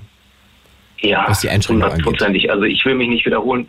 Ein, doch, ich will mich wiederholen. Ich habe das schon mehrfach erzählt, aber ich will das nochmal erzählen, weil bevor hier noch mehr Gucker anrufen, äh, die man, so nennt man die hier, äh, die Wut, Wutbürger und ähm, ne, Also, äh, wir hatten 242 Tage Lockdown in Melbourne über 19 Monate. Das heißt, in 19 Monaten war hier neun Monate lang krasse Einschränkungen. Man hat um die Stadt einen Gürtel gelegt, einen Kreis. Ne? Sie haben das irgendwie The Iron Belt genannt, der eiserne Gürtel. Und in dieser Zone der Innenstadt, also ich weiß nicht, wie viel das im Quadratkilometer oder, also, oder was das im Durchmesser war, aber ich würde mal sagen so 60 Kilometer oder sowas um die Stadt rum. Ähm, in diesem Innenstadtbereich sozusagen oder Metropolitan Area ähm, galt eine Ausgangssperre ähm, bis auf einen Einkauf pro Haushalt pro Tag. Krass. Ähm, Mhm. am Anfang durfte man eine Stunde pro Tag nach draußen, später waren es zwei. Und das in einem Bewegungsradius, in einem Durchmesser von fünf Kilometer. Das heißt, du durftest zweieinhalb Kilometer in eine Richtung laufen und dann halt äh, wieder zurück. Und da sind die Australier nicht auf die Barrikaden gegangen? Doch, das gab es auch, ne? Es wurde vehement durchgesetzt. Das heißt, also wenn du jetzt dann ähm, einkaufen gefahren bist und hast dein Klopapier äh, sechs Kilometer weiter gekauft, dann hat das halt einfach 5000 Dollar mehr gekostet. Ah, krass. Das war die Okay. Strafe. Also 3000 Euro den Daumen, so ganz grob. Ne? Mhm. Und das wurde durchgesetzt. Und äh, wenn du eine Landesgrenze übertreten hast, meintest du müsstest jetzt irgendwie deine Familie in Adelaide besuchen und ne, über die ähm, Victorian und South Australian Border zu fahren, weil das für dich alles nicht gilt, dann gab es halt auch einfach mal ein halbes Jahr Knast. Ne? Und das wurde durchgesetzt. Und da hat sich, äh, gab es auch Strafen, also dann die Strafen wurden zum Teil auch an, angehoben. Da hat eine, eine Glaubensgemeinschaft gemeint, sie müssten eine Verlobungsfeier feiern, als der Lockdown am stringentesten war. Die hatten, haben dann halt für diese Verlobungsfeier eine knappe Dreiviertel, äh, eine knappe Viertelmillion extra gezahlt. Ich glaube, es waren 243.000 Dollar in Strafen. Gibt es denn in Australien aktuell so einen Trend zum, das muss aufgearbeitet werden? Nee, ähm, also klar, es gibt da schon irgendwie Leute, aber im Großen und Ganzen sind eigentlich alle nur froh, dass das hinter uns liegt. Ähm, du findest aber Leute, die halt so verhärtet in ihren Meinungen sind. Also unser Landesfürst, also unser Premier, der ist wiedergewählt worden. Ähm, auch recht, recht eindeutig, also eine recht klare Wahl gewesen. Und aber es gibt Leute, die haben da irgendwie äh, Mützen gedruckt, also so Trucker Caps mit Make äh, Victoria Great Again. Ähm, ja, äh, sagen, er würde der chinesischen äh, Partei angehören. Äh, Also Okay, es also, gibt also das, die man sind möchte fast so sagen klassisch. ja, Klassisch sind- radikalisierte. da gibt's da gibt's Leute, die schreiben sich, also Mädels, die schreiben sich auf ihr Dating-Profil, wenn du den Typen gewählt hast, brauchst du mit mir nicht sprechen. Ja, das habe ich, das ist auch interessant. Das gibt es in Deutschland ja auch, dass Leute äh, immer noch auf Datingseiten äh, sozusagen ihren ihren Impfstatus stehen haben oder nur ungeimpft daten wollen und so weiter. Also ähm, Was heißt nur das? äh, das, ja, das ist das, das, das sind wirklich so so Anwandlungen, wo ich denke, was, wo, wie hängen geblieben kann man sein? Und ich habe auch in Deutschland ja irgendwann diesen Punkt gehabt, wo ich dachte, es ist schon krass, wie sehr Leute dran festhalten, was das Feindbild ist. Die checken dann gar nicht mehr, dass die Situation gar nicht mehr dieselbe ist. Und das war ja in Teilen in Deutschland auch so. Und da ist ja dann diese ganze äh, diese ganze Querdenkerbewegung zusammengebrochen, als man immer noch Demos veranstaltet hat gegen Masken und so weiter, als es diese Beschränkung im Prinzip gar nicht mehr gab. Wo Leute schon wieder in Cafés Ja, gesessen haben total, und schon wieder ja. in, es möglich war, rauszugehen. Äh, Und wer sich da dann gefunden hat, die Anti-Vaxxer, die ähm, Impfgegner, die Rechten, die, ja, die Schwurbler. Ne? also und, und, Äh, und man merkt auch, es wird ja in der Blase, weil dann das, die große Frage war natürlich, was machten die denn, wenn das alles nicht so kommt, wenn nicht Milliarden an dieser Impfung sterben, wenn wir nicht alle Chips bekommen und so weiter. Also wenn all Naja, diese Prophezeiungen die, nicht. Die, die, die, die Impfschäden im Osten sind ja am höchsten weltweit und dann halt auch noch mal disproportional, weil die Impfquote ja geringer ist. Mhm. Das muss man sich halt auch mal überlegen. Mhm. Also ich weiß nicht, wie viele Leute da jeden Tag Pech beim Denken haben, aber es müssen so einige sein. Naja, ich bin, also, aber, aber, aber oh, lass es uns, ohne dass wir gleich jemanden abwerten und so weiter. Die Frage ist natürlich einfach, wenn man mal in diesem Modus drinne ist und man denkt, man müsste sozusagen kämpfen, um bestimmte Sachen, ähm, bestimmte Freiheiten zurückzugewinnen, ähm, wird man nicht ständig wieder mit dem nächsten Drama ähm, auf Social Media versorgt? Spült es einem nicht das nächste? Dann ist auf einmal dieser ganze, dann landet man sozusagen von der von der Pandemie landet man so, sofort bei der Ukraine-Krise oder äh, Ukraine-Krieg, auf dem russischen Angriffskrieg, landet man sofort äh, in, der, in der nächsten Falle. Da wird dann sozusagen wieder, wieder reingespult, man wird wieder sozusagen im Vertrauen ähm, äh, missbraucht eigentlich in seiner, in seiner, ähm, in seiner Willensbildung, in seiner Meinungsbildung. Und dann sind wir einfach bei der Frage, ob Leute nicht dieser Form von Social Media, äh, ob die tatsächlich, also wird, wird es der Moment kommen, wo sie sagen, Moment mal, ich bin jetzt seit so und so vielen Jahren, bin ich damit beschäftigt und gucke mir das an und glaube das immer alles und bestätige ständig selber meine Ängste. Aber eigentlich ist davon nie so richtig was wahr geworden. Also das ist ja wie dieses Pegida-Phänomen. Die laufen ja immer noch montags durch Dresden und haben Angst vor der Islamisierung des Abendlandes. Aber es hat ja nie, also es hat A nie so stattgefunden, wie es ihnen prophezeit wurde. Und es passiert selbst jetzt nicht. Aber die, die, die Wahrnehmung, also sagen wir es so, die Wahrnehmung von Gefahren mhm. und die Ursachen für Ängste, die gehen halt total auseinander. So. Also ich, mich sprechen ja immer alle an, Menschen in Australien, Spinnen, Schlangen, Haie, bla bla bla. Ne? Ich finde, das Gefährlichste, was hier eigentlich gibt, ist im Endeffekt SUVs mit riesigen Bullenfängern vorne vor. Ja, wenn die dich erwischen, dann war's. Ne? Und, und jeden Tag nach draußen gehen. Ja. Ne? Sungazing ja. oder was er da meinte. Ähm, äh, wenn er dir, dir schön, schön, äh, also ich hatte gerade ein Gespräch mit einem, mit einem nicht Therapeut, aber Physiotherapeuten. Und der hat ein total verbranntes Gesicht. Ich so, was ist mit dir denn los? Hast du irgendwie deine, keine Sonnencreme beim Surfen getragen oder was? Weil er so, nee, nee, ich hatte so ein chemisches Etching, also so ein, so ein Gegenkrebs. Also weil er halt äh, Hautveränderungen hatte, hat, muss er jetzt irgendwie dreimal täglich so eine Salbe auftragen. Also, ja, ja, das gibt ja. Ne? Sozusagen, genau. Ne? Und dann hat er mir erzählt über, von seinem Dad, der irgendwie einen, einen Melanom irgendwie im Auge hat. Ne? Also ne? immer schön in der Sonne starren, ne? auf keinen Fall. Also, hier tragen Kinder Sonnenbrillen. Hier gibt es Reime, dass du jeden Tag einen Hut tragen sollst, ja, ja. Sonnencreme auftragen sollst. Aber, jetzt kommt, jetzt, jetzt, jetzt, jetzt, jetzt aber alle haben Angst vor Haien. Jetzt, pass auf, jetzt, jetzt, kommt, jetzt kommt nämlich genau, das kommen wir zu einem spannenden Punkt. Denn wie sehr wird denn sozusagen durch, wie sagt man das, durch ideologische Aufladung, deine Meinungsbildung äh, so verfremdet, dass du äh, unfrei wirst.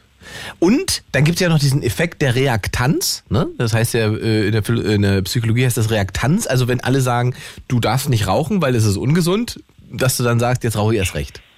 Ja, Diesen Effekt gibt es ja ganz oft. Hm. Dann kommen wir zurück zu der Dame, die diese traumatische Erfahrung hatte, als sie 14 war. Ich habe den Namen jetzt nicht parat. Aber das war dann hier im Lockdown auch so. Du sitzt da zu Hause, du bist deine zwei Stunden spazieren gegangen und warst da auf dem Weg einkaufen und willst das alles, was du nicht kannst. Ähm, das haben ja auch Leute versucht, dann irgendwie zum Aufruhr anzustacheln und wir gehen jetzt demonstrieren.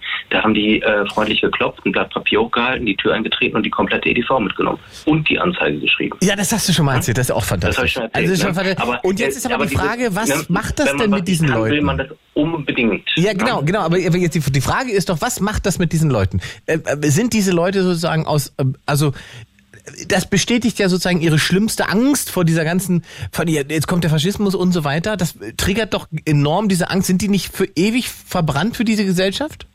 Für eine freiheitliche Gesellschaft? Oder können die ich hoffe, zurückfinden? Ich hoffe es nicht. Ich, like, ich, ich sage ja immer, ne, wir haben das alle in der Hand, jeden Tag ein bisschen mehr zu lächeln, die Hand ja. auszustrecken. Wie gerade der Anrufer vorher, der gesagt hat, ne, ich mache mir da Sorgen und ne, denkt an eure Family und ne, ähm, ich glaube, wir haben es alle in der Hand, wie unsere Gesellschaft ausschaut, weil wir sind ein Teil davon.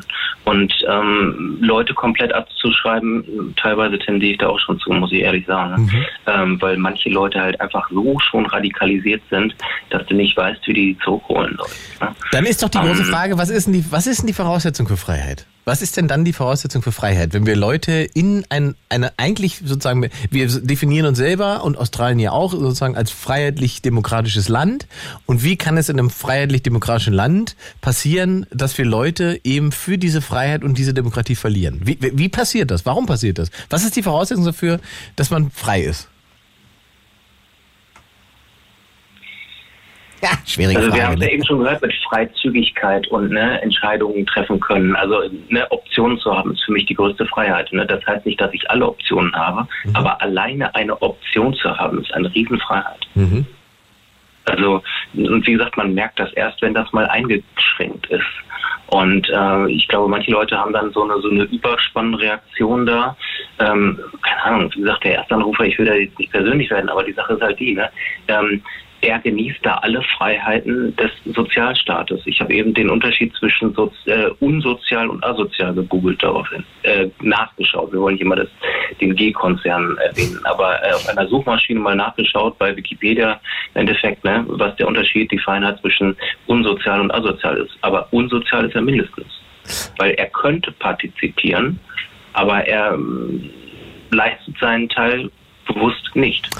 Und das ist aber doch eine Form von, geduldet. von Und das ist natürlich auch, ne, also da könnten März ne, fördern und fordern. Ne? Also ich hätte nicht gedacht, dass ich den Typen mal zitiere, aber ähm, da gehe ich dann in dem Fall mal mit. Ne? also ist Freiheit schon auch ein moralischer Begriff. Schon, ja klar. Ja. Oder? Ben? Schlauer werde ich vom zweiten Kaffee nicht heute. ja, gut. Sorry. Ja, das Aber mach mal ruhig weiter. Ich danke Ja. für deinen Anruf. Ja, fest. äh, schönen Tag. Schöne Sendung noch. Ciao. Nein, genau, danke.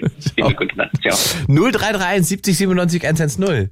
Ja, ist Freiheit jetzt auch ein moralischer Begriff oder nicht? 0331 70 97 110. Oder ist Freiheit frei von Moral? Was bedeutet für euch Freiheit? Spannende Sendung, spannende Diskussion.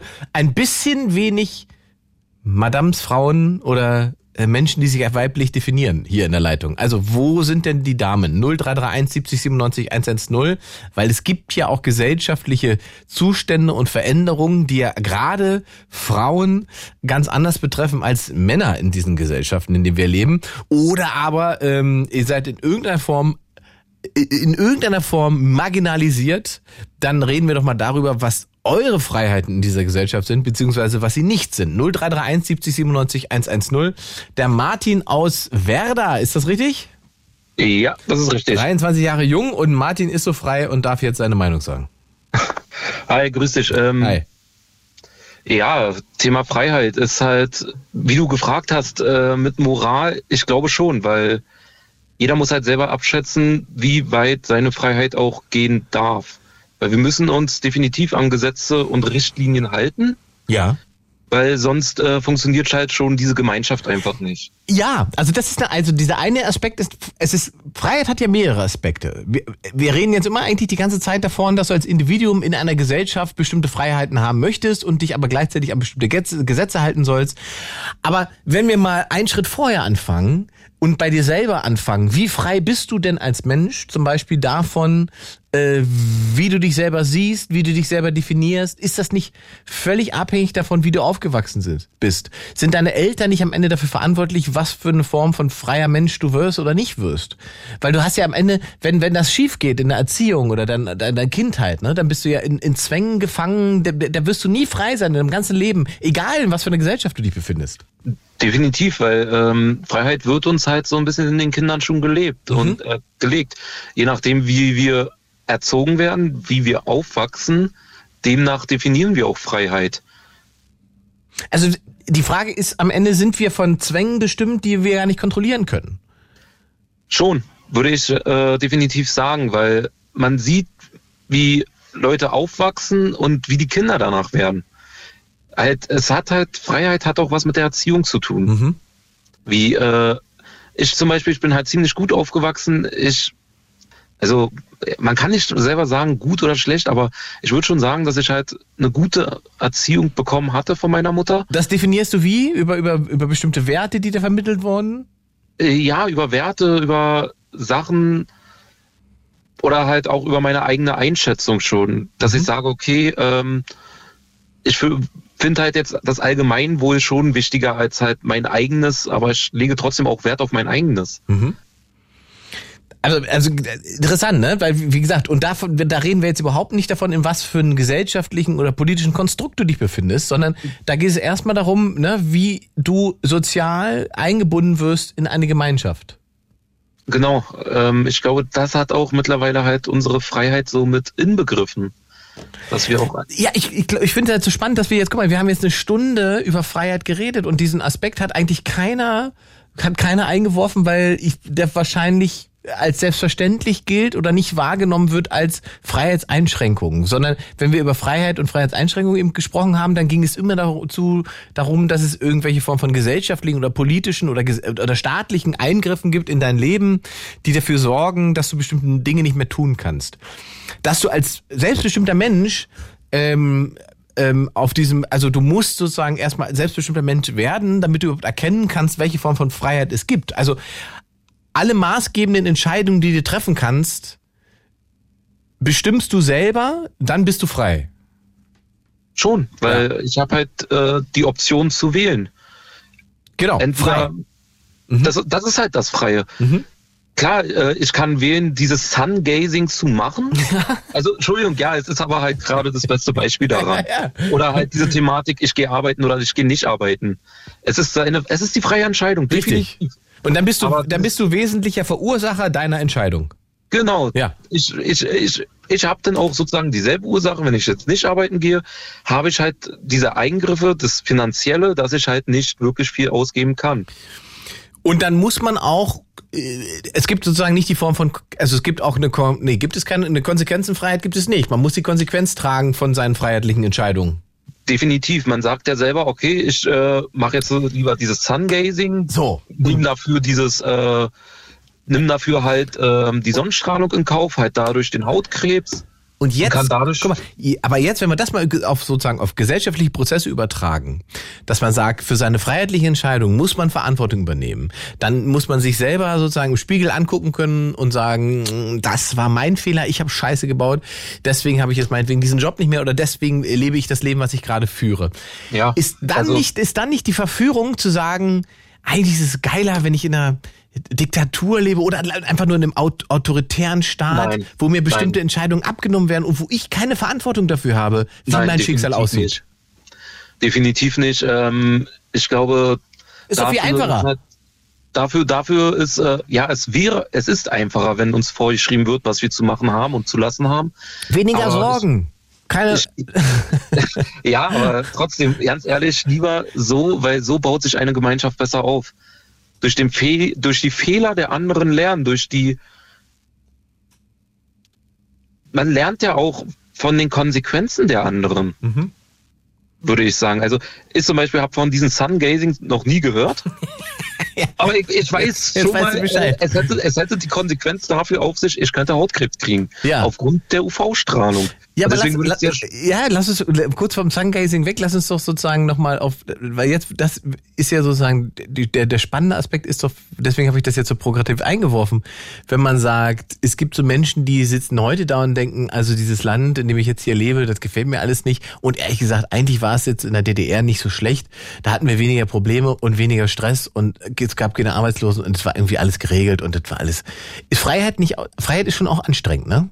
Also ja, Freiheit ist anstrengend, aber äh, Demokratie ist anstrengend. Definitiv. Also äh, bei dem demokratischen Land, den wir hier haben, ähm, wir haben so viele Parteien, die kann man ja nicht an einer Hand mehr abzählen. Und, und jetzt. Und alle stehen für was anderes ein. Und das ja, ist halt auch schon wieder dieses Freiheitliche. Man darf entscheiden, wen wählt man jetzt. Guter Punkt, weil jetzt, das ist etwas, was mich zum Beispiel in den letzten Monaten häufiger irritiert hat, ist, wenn es dann hieß, ja, es gibt eine Spaltung, meinetwegen der Gesellschaft, oder es gibt eine Abspaltung von Leuten in dieser Gesellschaft, die leben dann in ihrer eigenen Welt. Und das wurde dann irgendwie als, als Problem definiert, wo ich einfach denke manchmal, ist das tatsächlich so oder ist das nicht eigentlich Ausdruck von Freiheit? Ist das nicht? Also gibt es diese diese Spaltung der Gesellschaft, gibt es die in Russland, in der Türkei oder in Saudi-Arabien? Das gibt es da nicht, weil die Menschen nicht frei sind. Schwierig. Also so, zu den anderen Ländern kann ich mich halt nicht äußern, da habe ich halt keine Ahnung zu. Sei es so wie es ist. Die haben ihre Regierung, klar, die Türkei wissen wir alle so ein bisschen, okay, es ist ein bisschen autoritär, bisschen mehr, bisschen weniger. ist das gleiche mit Russland, da wissen wir, okay, autoritär, mhm. haben wir jetzt in den letzten Jahren mitgekriegt.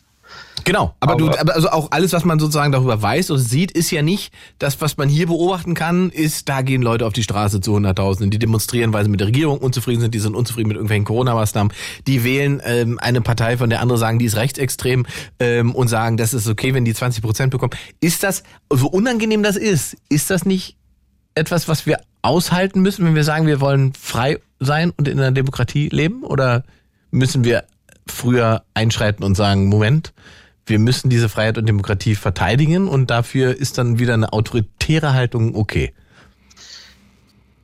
Also ja, wir müssen unsere Freiheit und Demokratie definitiv verteidigen. Mhm. Und ähm, da ist jetzt halt das beste Beispiel ähm, die Covid-Pandemie. Halt, wie der Anrufer, ich leider auch schlecht mit Namen, ähm, davor gesagt hat, in Australien. Ja, da wurde ben. einfach hm. dicht gemacht. Ja. Und dann war Ruhe. Und äh, bei uns war es dann, ja, wir, äh, wir verschärfen alles. Es war dann auch komischerweise Ruhe. Die Bevölkerung gab Ruhe, weil wir dachten, okay, wenn wir uns jetzt alle mal äh, zusammenreißen, geht schnell vorbei. Irgendwann wurde gelockert, kam es wieder, dann wurde wieder angezogen und dann ging es halt los die Leute wussten nicht wirklich, was sie tun sollen. Und ich glaube eher, dass diese gesamte Querdenkerbewegung und alles Mögliche, was da an Folgen hatte, irgendwann denn aus Langeweile bei den Leuten, weil sie halt echt nicht mehr wussten, was sie zu Hause zu tun, äh, zu tun haben. Meinst du, das war tatsächlich Langeweile oder ist es eine Form von Vertrauensverlust, die Menschen erlebt haben, ähm, weil sie festgestellt haben, oh, da wären ganz schöne Fehler gemacht, ich kann diese Entscheidung gar nicht nachvollziehen und ich verstehe auch gar nicht mehr, äh, was jetzt sozusagen das gemeinschaftliche Ziel ist? Also wäre es am Vertrauensverlust gewesen, mhm. dann hätten wir in den Wahlen 2021 das definitiv gesehen. Stimmt, Argument. Ja. Weil dann hätten wir definitiv nicht diese Regierung, die wir jetzt haben. Mhm. Und Interessant, du hast recht. Ja, ja, du hast recht. Das heißt aber, wir reden über eine, also dann reden wir über halt über eine Minderheit, die wir aushalten müssen. Also ja, das gehört leider zu jeder freiheitlichen äh, demokratischen Grundordnung auch dazu. Aber bis zu welchem halt Punkt? Deswegen habe ich es eben schon gesagt. Bis zu welchem Punkt? Wann entscheiden wir als Mehrheit oder als als als freiheitliche demokratisches Land? Wann entscheidet man? Äh, wir müssen zum Beispiel sagen, die und die gehören verboten. Oder wir müssen sagen, da und da wird ein Recht eingeschnitten, äh, da und da ist es Volksverhetzung, da und da äh, müssen, müssen Gerichte entscheiden, ob diese Äußerungen okay sind. Sobald, da muss ich sagen, sobald die Verfassung in Gefahr steht. Jetzt ist die Frage. Da muss, da mhm. muss eingeschritten werden, sobald halt auch die Rechte, die Freiheiten und die körperliche Unversehrtheit mhm. des anderen bedroht werden, da muss eingeschritten werden. Okay. Das ist die rote also, Linie? Das ist definitiv die rote Linie. Es darf niemand zu Schaden kommen, sei es psychisch oder physisch. Weil schon alleine auch Mobbing gehört für mich äh, nicht mehr dazu. Das ist halt diese rote Linie, wo ich sagen würde, es muss verteidigt werden. Mhm. Es ist, und ich muss auch dazu sagen, diese gesamte diese Abspaltung, wie du vorhin betont hast, ähm, es kann sein, dass es die gibt, aber ich bin eher der Meinung, dass, was jetzt die gesamte Zeit gesagt wird, diese gesamten Umfragewerte, mhm.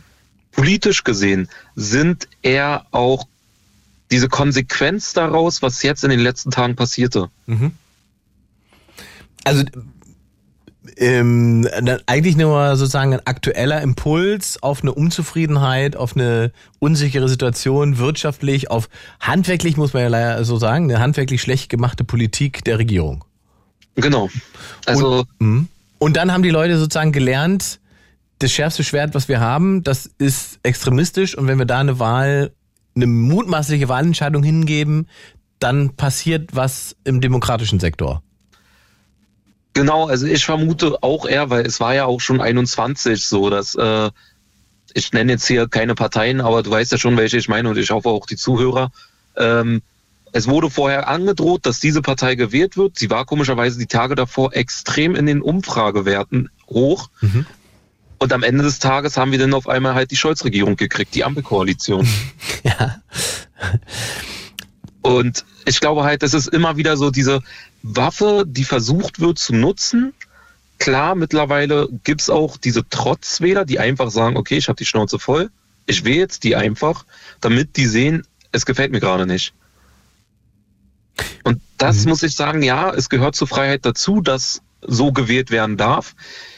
Aber für mich gehört dann auch noch dazu, dass die darüber nachdenken, über die Konsequenzen, die folgen könnten. Das ist eben, genau, deswegen habe ich das ja vorhin schon einmal gesagt. Das ist ja sozusagen die, die Verantwortung, die, die die Freiheit mit sich bringt, dass man nicht einfach sagt, ja, ich wähle das und was dann passiert, das ist euer Problem. Definitiv. Also wir alle sitzen denn in diesem Boot Mhm. und ähm, müssen uns das dann vier Jahre antun. Und meinst du, dass es tatsächlich so ist, dass die Leute diese Konsequenz ausblenden, weil sie sagen, die Verantwortung liegt nicht bei mir?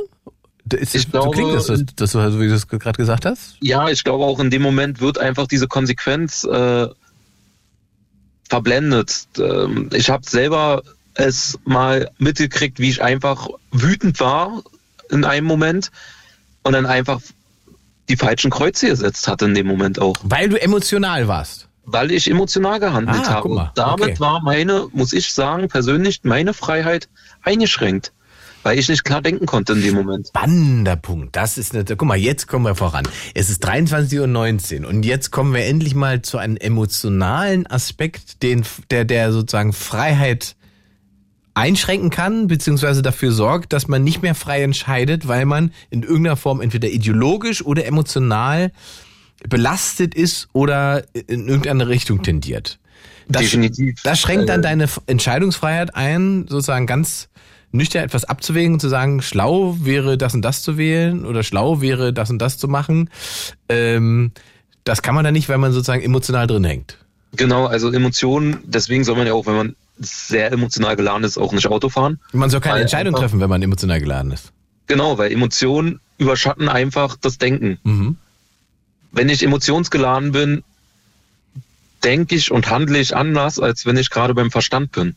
Das heißt, wenn ich die Freiheit loswerden will, muss ich eigentlich nur möglichst viele Menschen emotionalisieren. Schwer zu sagen, aber ich glaube, ja. Das hat man halt leider gesehen bei den, muss ich sagen, Covid-Pandemien, dass halt sehr viele Menschen emotional wurden. Und halt dadurch auch diese, für mich, diese Langeweile bei den bei einigen entstand und die einfach abgedriftet sind. Ja, ich weiß nicht, also ich würde mich gegen Langeweile, würde ich mich, glaube ich, verwehren wollen, aber dass es äh, Emotionen gab, das würde ich, würde ich tatsächlich auch mitgehen. Und ich würde es vor allen Dingen, ich will es gar niemandem vorwerfen, weil natürlich sind das ja, ist es eine Ausnahmesituation gewesen. Wir befanden uns in einer Pandemie. Es st- standen für Menschen standen ja Existenzen auf dem Spiel, ähm, weil einfach Einschränkungen da waren, die sozusagen die normalen Abläufe, die man über 20, 30 Jahre äh, sein Leben geplant und gebaut hat, die gab es nicht mehr. Und das ist dann eine Form von Verunsicherung, die natürlich dafür sorgt, dass man emotional werden kann. Und dann ist man natürlich empfänglich für Leute, die sagen, ich habe hier eine Lösung dafür. Ich sag dir, die machen alles falsch und ich zeig dir hier, was der eigentliche Plan ist und warum das gegen dich geht. Und dann ist man natürlich empf- empfänglich, wie du es richtig sagst, ähm, auf einer emotionalen Basis dafür. Und dann ist man dann kann es ihm passieren, dass man aus dieser Emotionalität raus am Ende gegen seine eigene Freiheit eine Entscheidung trifft. Ja, definitiv. Also so muss ich sogar sagen, so habe ich die Vermutung, dass es auch damals 33 ablief, als so gewählt wurde. Ja, aus, ja, also auch Dass da diese, dass diese Emotionen einfach und dieses richtig. nicht nachdenken, man verspricht uns große Sachen, in dem Moment denkt man nicht nach. Ich glaube, würde uns jeder äh, auf der Straße antreffen und sagt, hier schenkt dir 10.000 Euro, man denkt erst darüber nicht nach, sondern man nimmt es natürlich. Also das ist ja Was ich- Teil von, von Demagog Demagogie, ist ja schon eben Menschen zu polarisieren und zu emotionalisieren. Und das ist ja etwas, wie Hitler eben an die Macht gekommen ist. Genau, definitiv. Und ähm, mittlerweile hatte ich halt gehofft und gedacht, ähm, dass wir vielleicht ein bisschen weiter gedacht haben, ein bisschen weiterentwickelt sind. Aber mittlerweile habe ich auch eher so die Befürchtung, es geht eher wieder bergab, weil so viele Menschen handeln nur noch emotional und denken nicht mehr mal nach, bevor sie irgendeine Entscheidung treffen. Ich glaube allerdings, dass wir in einer anderen Situation sind und also es ist nicht die Weimarer Republik, in der wir leben und ich glaube, dieses Land ist, äh, was das angeht, ähm, viel, viel stabiler, als es einige, glaube ich, befürchten. Äh, weil wenn man, selbst wenn man jetzt sozusagen auf die Zahlen guckt und wenn man sieht, die Parteienlandschaft sich anguckt, ist es ja dadurch, dass wir so viel mehr Parteiensystem haben, ist natürlich viel sehr, sehr, sehr zersplittert. Aber man sieht ja trotzdem, dass äh, sozusagen immer noch drei Viertel oder fast 80 Prozent der Leute ähm, schon sagen, das ist die, freiheitliche Demokratie ist ein schlauer Plan. ähm, und wie du richtig sagst, glaube ich auch, dass diese Momentaufnahmen, die wir gerade haben, was Umfragen angeht, nämlich genau das machen, was du eben beschrieben hast, was die Ängste angeht, nämlich mit, aber andersrum eben, mit Leuten, es wird so eine Wasserstandsmeldung äh, jede Woche verschossen von jetzt sind es 18 Prozent, jetzt sind es 21 Prozent, jetzt sind 19 Prozent, jetzt sind 20 Prozent. Das sind ja sozusagen alles so statistische Spielereien, die, die gab es in dieser Form vor 20 Jahren nicht, weil diese Form der Umfragen nicht so häufig gemacht wurden und äh, A und B auch nicht ähm, so groß pur, ähm, medial ausgespielt wurden. Jetzt ist es ja schon so, dass also mein liebstes Beispiel aus, aus den letzten Monaten ist ja diese Umfrage, die dann speziell für den Osten gemacht wurde, was die AfD-Wählerschaft angeht. Und mhm. weil sozusagen die Zahl an sich nicht dramatisch genug war, hat man einfach äh, hat das Institut sozusagen eine extra Auswertung gemacht ohne Berlin für den Osten. Obwohl Berlin natürlich im Osten ist, die größte Stadt ist, die meisten Menschen da leben und so weiter. Und diese Stadt rauszunehmen, um dann sagen zu können, die Schlagzeile, guck mal, im Osten wählen sie zu, weiß nicht, 25 Prozent AfD. Das muss ich leider auch dazu sagen, dass wir da auch immer so ein bisschen mit in die Freiheit eingeschränkt werden. Persön also persönlich, weil die Medien verdrehen uns auch manchmal leider das Bild. Naja, also, also da muss man natürlich sagen, die Medien gibt es nicht, sondern es gibt verschiedene Formen von Medien. Du hast sozusagen die, die, die großen Player, die schon lange da sind. Es gibt neue über Social Media. Es gibt, äh, jeder kann mittlerweile, ist das ist eben die Veränderung, dass jeder zum Berichterstatter werden kann mit einem YouTube-Kanal, mit einem Instagram-Channel und so weiter. Jeder kann äh, in Anführungszeichen Journalist spielen, ohne dass jeder automatisch die Standards dafür erfüllt. Und für ganz viele Menschen ist die Unterscheidung nicht da, sondern die müssen dann selber filtern, etwas, was sie nicht gelernt haben zu filtern, weil das sozusagen vor 20, 30 Jahren nicht so war, sondern da gab es sozusagen ähm, das journalistische Handwerk und dann wurde klar, ne, da war klar, das mhm. und das ist, wird berichtet, dann gibt es verschiedene Meinungen dazu, aber die unterschreiten nicht eine bestimmte Form von journalistischer Qualität, weil Süddeutsche FAZ und so weiter, die haben natürlich irgendwelche journalistischen Standards, die sie einhalten. Ne? In der ARD wird das und das in Tagesthemen stattfinden, okay, dann wird das ein wichtiges Thema gewesen sein. Heute hast du halt ganz viele private Player noch, die verschiedenste Interessen haben. Ähm, und die Aufgabe besteht ja eigentlich darin, dass du selber eigenverantwortlich sagst, Moment, wenn das die Meldung ist, dann suche ich mir doch mal ähm, aus drei oder vier verschiedenen Quellen dazu ähm, die Infos und guck das mir mal an. Ich ja auch. Genau. Ich, ja, ja, aber das ist halt viel, viel aufwendiger. Das war, deswegen, das wollte ich sagen. Das ist halt alles Klar. viel, viel aufwendiger geworden. Und, und auch da geht es am Ende ja um eine Form von Vertrauen.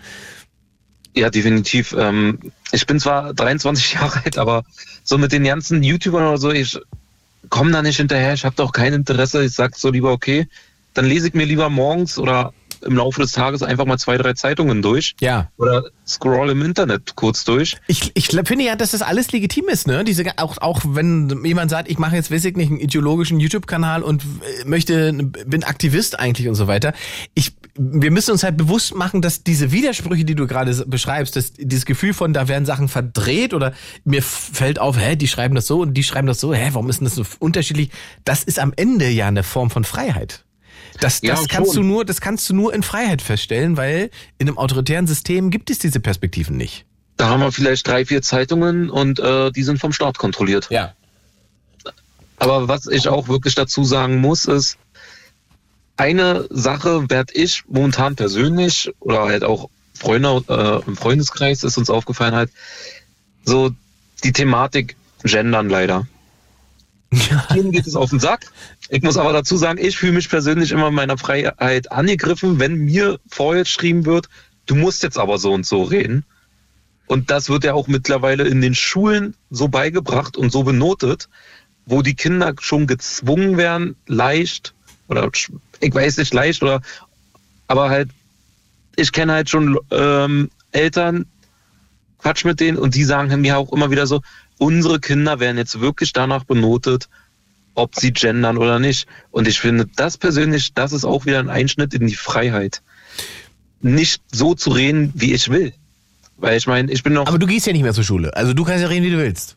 Naja, trotzdem wird mir manchmal oder also ich persönlich trotz äh, das ist halt wieder diese Empathie, wo ich sage so, warum?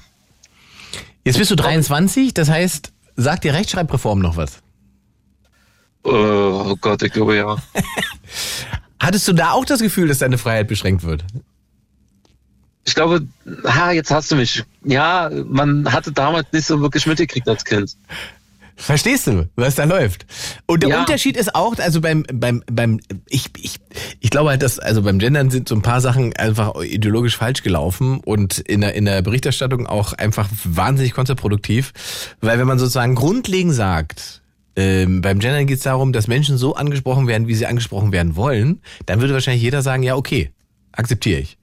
Was du meinst, ist, dass es irgendeine Diskussion darüber gibt, ob ich da ein Sternchen hinsetzen muss, hier ein Doppelpunkt und weiß ich was. Und warum. Genau, und dann dieses, dieses, es muss, es wird vorgeschrieben, dass in amtlichen, äh, in amtlichen Bekanntmachungen gegendert werden muss. Ich, ich persönlich, wenn ich Radio höre oder so und es wird gegendert, das regt mich halt nur noch auf. Ja, was dich aufregt, sind sozusagen die, die, die Irritationen im, im Sprachrhythmus, die du nicht gewohnt bist, weil du es anders gelernt hast. Genau, aber Ja. halt ich, ich aber, das, aber, aber grundsätzlich muss man sagen, Gendern ist ja sozusagen Teil der deutschen Sprache schon immer gewesen. Das ist ja, Ja. das ist ja keine neue Erfindung, ne? Sondern ich habe ich hab ja nichts dagegen, aber dieses Aufzwingen mittlerweile manchmal, was für mich gefühlt ist, dass man uns das versucht aufzuzwingen, zu, so zu reden, das ist für mich schwierig. Dass ich sage, es das äh, schwer, zu- schwer zu erklären. Also aber die Rechtschreibreform wurde dir auch aufgezwungen, Martin. Und damit lebst du ja auch seit äh, 23 ja, Jahren. da muss man wieder sagen, gut, okay, ich habe es so kennengelernt. Ah ja, ja. Aber dieses, also ich habe halt schon mit einigen Damen gesprochen auch deswegen. Ja, wegen diesen Gendern, das heißt es ja zum Beispiel RedakteurInnen. ja. So, es wird einmal männlich gesagt und es wird einmal gegendert. Aber Moment, also das ist ja keine, das ist nicht die sozusagen, du musst das so machen, sondern das ist eine Variante. Du kannst auch sagen Redakteur und Redakteurin. Du kannst, also es gibt verschiedenste Varianten. Redakteur und Redakteurin, da hast du jetzt ja wieder nur dann sozusagen männlich und weiblich genommen. Wo sind die anderen 73 Milliarden Geschlechter denn? Na, das ist ja die, also äh, A, geht es sozusagen um den konkreten Fall. Möchtest du alle, äh, um was reden wir? Ja, reden möchtest du? Über diesen konkreten Fall halt, wenn wir alle ansprechen wollen, Genau. da sagen einige zu mir so, ey, da fehlt die weibliche Form denn auf einmal wieder. Wenn wir RedakteurInnen haben, die Aber haben warum- die männliche warum Form fehlt und da die, die- gegenderte Form. Aber wo sind die Redakteurinnen? Die sind ja damit inbegriffen. Das ist ja die Idee bei dieser äh, Form der Formulierung, ob man die gut findet oder nicht. Es geht darum, sozusagen alle zu inkludieren. Es gibt natürlich auch Menschen, die sagen, ja, äh, im Prinzip sind sie ja schon mal inkludiert gewesen. Ich glaube, es geht um eine Form von Sichtbarkeit bei dieser, bei, bei, diesen, bei dieser Sprache, ne? Dass man, es gibt halt einfach, und da sind wir wieder bei den Kindern, deswegen habe ich das mit der, mit der Rechtsreform und der Schule zurückgebracht zu dir.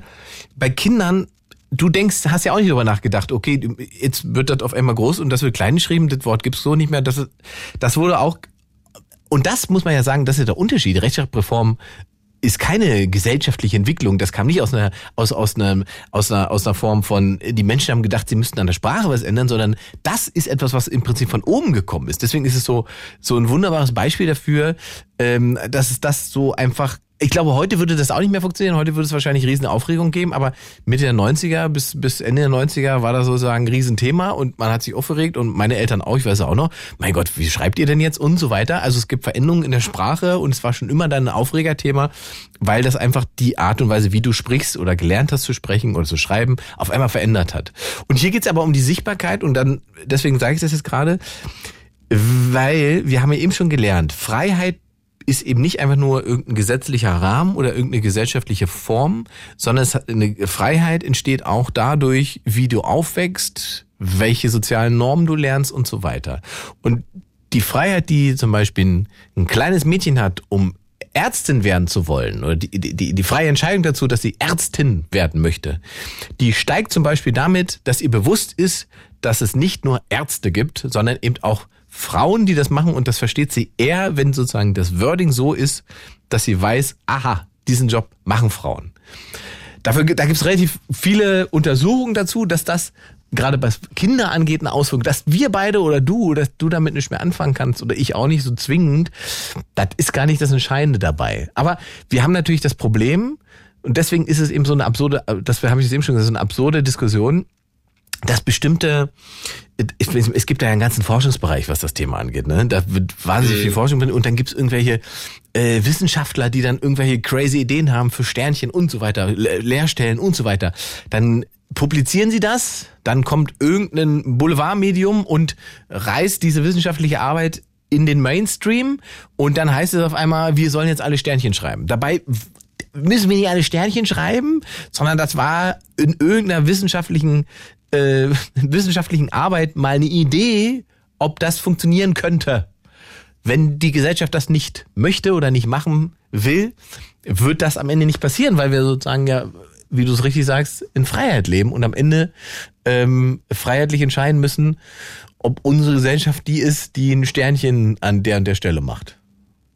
Ich glaube, das ist, ich glaube, ich glaube tatsächlich, dass wir am Ende gar nicht, also am Ende ist der Einschnitt dann doch wieder eben für die marginalisierten Gruppen, weil es dann auf einmal heißt, ähm, wir möchten nicht, dass das gemacht wird. Wir untersagen, dass das stattfindet. Wir, wir verhindern Sichtbarkeit.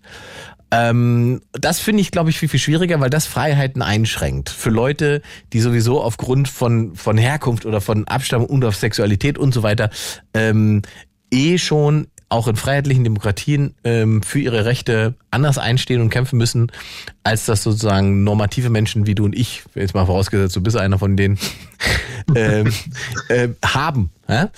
Ähm, und, ähm, und das ist, ja. das ist, das ist, das ist da, da bin ich dann immer so ein bisschen und sage, okay, dann will ich lieber diesen nervigen Diskurs und will lieber die Herausforderung und will mir auch lieber streiten, als dass dann gesagt wird, nee, wir finden grundsätzlich, das darf nicht stattfinden und wir untersagen das. Ich das glaube, da ist es aber wieder bei mir so, wie wir vorhin gesagt haben, ich habe da eher emotional gehandelt. Ja, ja, das ist ja auch okay. Halt wirklich auf den Sack geht. Aber was für mich auch wichtig ist, zu sagen, ähm, Freiheit beginnt halt auch mit jedem neuen Leben. Also sozusagen jedes Kind, was jetzt neu geboren wird, in einem freien Land, kann halt diese Freiheit wieder neu ausleben und neu, neu definieren. Ausleben, mhm. neu definieren, neue Gesetze. Vielleicht wird es irgendwann Politiker und bringt neue Gesetze auf den Weg, was einen noch freier macht. Es ist aber schwer zu definieren, was macht einen noch freier, was, was könnten wir noch mehr machen. Mhm. Ja, also das, aber wie du richtig sagst, das, das wandelt sich ja ne, von Generation zu Generation. Die politische äh, Landschaft verändert sich auch über Generationen und auf einmal verändern sich eben auch Freiheitsbegriffe. Ähm, und das sorgt natürlich in allen Gesellschaften am Ende äh, dafür, dass es Diskussionen geben muss. Ich finde halt, dass, es, dass das Teil der Freiheit ist und die Freiheit auch auszeichnet, dass man diskutiert miteinander und, und jetzt kommt das Wort, das wir jetzt eigentlich anderthalb Stunden noch nicht benutzt haben, dass man am Ende kompromissbereit ist. Teil von Freiheit ist Kompromiss. Definitiv. Also Kompromisse müssen wir alle gehen und das macht aber halt auch die Freiheit aus, da wir auch trotz des Kompromisses, wir haben Option A und Option B und der Kompromiss ist halt Option C in dem Moment, mhm. Dass wir halt einfach diesen Mittelweg finden. Und das, das ist halt das Wichtige, dass wir halt. Ja, mein Eindruck ist halt so ein bisschen, dass, dass der Kompromiss hat so ein bisschen, wie sagt man, ein bisschen an, äh, ein bisschen Imageprobleme, weil Kompromiss immer gleich sofort äh, gerade wenn in so ideologischen Diskussionen ist der Kompromiss immer sofort Einschränkung meiner persönlichen Freiheit. Ähm, und das ist natürlich ein Problem. Weil in der Demokratie, also wir leben ja davon, dass wir Kompromisse finden, selbst wenn wir unterschiedliche Positionen haben. Ja, beste Beispiel halt wieder Covid. Ähm, ich muss ganz ehrlich sagen, ja, es hat mich auch irgendwann genervt, dieses ständige Hin und Her, hin ja, und her. Wen nicht, wen nicht? Das ist und, ja aber völlig legitim. Halt gesagt, okay, ich gehe jetzt halt nochmal diesen Kompromiss ein, sage, okay, ich mache es weiterhin. Mhm. Diese, also man muss, um seine Freiheit zu wahren und, und um seine Freiheit zu leben, muss man auch mal Kompromisse eingehen und sagen, okay, wenn die es so möchten, dann kann ich vielleicht ein bisschen auf deren Weg so zugehen, aber dennoch sagen, okay, wie wäre es, dass wir uns auch mal ein bisschen annähern? Da hat man ja gesehen. Aber das, das, da, um, das, um das zu können, was du gerade sagst, muss A, wie du richtig sagst, Kompromissbereitschaft geben und du musst so eine Art Grundvertrauen darauf haben, dass diese Leute, die die Macht haben, diese Entscheidung zu treffen, diese Macht dafür einsetzen, dass es dieser Gesellschaft eben gut geht und nicht, dass man und da fehlt es nämlich da am Ende, dass die Leute haben, glaube ich, das Vertrauen verloren, weil dann triggert es halt Ängste und, und Sorgen, dass man unfrei wird, dass eben, da war ja sozusagen der Faschismusbegriff auf einmal wieder da und äh, wurde vor sich hergetragen und das ist alles Faschismus, was da gemacht wird und ähm, das passiert, glaube ich, wenn man das Vertrauen in die Entscheider verliert. Ähm, und auch jetzt haben wir das Problem. Deswegen ist eben, wenn, wenn du dir anguckst, guckst, und man kann sozusagen ja über die AfD sagen, was man möchte. Man, man kann natürlich feststellen, dass es da rechtsextreme Kräfte gibt und so weiter, dass es menschenfeindlich und so weiter. Wenn man dann sich die Statistiken anguckt, in den Umfragen, welche Parteien bekommen welche Prozentsätze ähm, beim Thema, glauben Sie daran, dass diese Leute die Probleme in diesem Land lösen können? Dann stellst du auf einmal fest, dass es keine von den Parteien sozusagen in irgendeiner Form Richtung 20 Prozent schafft, dass die alle bei maximal 10 Prozent rumdünkeln und dass die AfD auch bei dieser Frage nicht weit weg ist von den anderen. Und wenn das so ist, wenn die Leute sozusagen nicht mehr feststellen, also für meine persönlichen Probleme oder für das, was wichtig ist im Land, ist die Lösung, weiß ich nicht, Grün oder äh, SPD oder äh, oder äh, CDU, das ist das Bessere für uns. Wenn sie da nicht mehr einen Unterschied feststellen zu den Positionen, die sozusagen im extremen Bereich stattfinden, dann ermöglicht das am Ende eben diese Prozente, die wir da auch gerade sehen. Ähm, Martin, aber das war ein sehr schönes Gespräch. Ich, ich mache mal weiter. Ich habe noch so viele. Ich habe nicht mehr so viel Zeit. Ähm, Tut mir leid. Ich muss dich jetzt in deiner Freiheit beschränken, weitere Dinge zu sagen. Alles gut. Ich wünsche dir noch alles Gute. Bleib gesund. Danke dir. Schönen Abend. Ciao. Ciao. 0331 70 97 110. Wir sprechen über Freiheit ähm, und was sie für euch bedeutet. Der Bernd wartet sehr, sehr lange. Hallo Ingmar. So, mein Lieber. Du hast mich ja gar nicht mehr lieb. Wieso hab ich dich nicht mehr lieb? Ich hab dich doch hier reingenommen jetzt. Ja, ja. Siehst du, bist doch drin. Ich darf ja gar nichts mehr sagen hier. Wir haben ja alles schon Deine Freiheit ist jetzt eingestellt. Nee, wobei du bist ja jetzt sozusagen, wie sagt man so schön, äh, möchte ich nicht zu nahe treten, aber du bist sozusagen das alte Eisen und du bist ja auch ein alter Ossi. Ich bin auch ein alter Ossi. Das heißt, da- und, und ich habe vorhin gelernt, ich bin ja der, der mit dem Internet eigentlich gar nichts anzufangen weiß, weil ich bin ja Generation 50 plus. Ja. Also es könnte problematischer sein, so habe ich es formuliert, ne? in deiner Generation. So, Ja. Ich glaube, also ich sag mal so, das sind nicht die 16-Jährigen, die äh, auf den Schwurbeldemos rumlaufen. Ah, ich bin mir, ja, also erstmal im Großen, im Großen und Ganzen sicherlich ja. Wobei ich mir auch vorstellen kann, es gibt da sicherlich auch ein paar junge Leute. Gibt's immer, ja. das gibt's immer. Ich meine, mein, es ist auch ein, sagen wir mal, vorsichtig, ist auch ein subjektiver Eindruck, aber äh, das war jetzt sozusagen eine Theorie, die ich dahin gesponnen habe. Jetzt will ich aber sozusagen von dir als, als einen alten Ossi Bernd, ähm, ist das Thema Freiheit ja nochmal ganz anders historisch belastet. Ja. Also für mich ist natürlich Freiheit Reisefreiheit.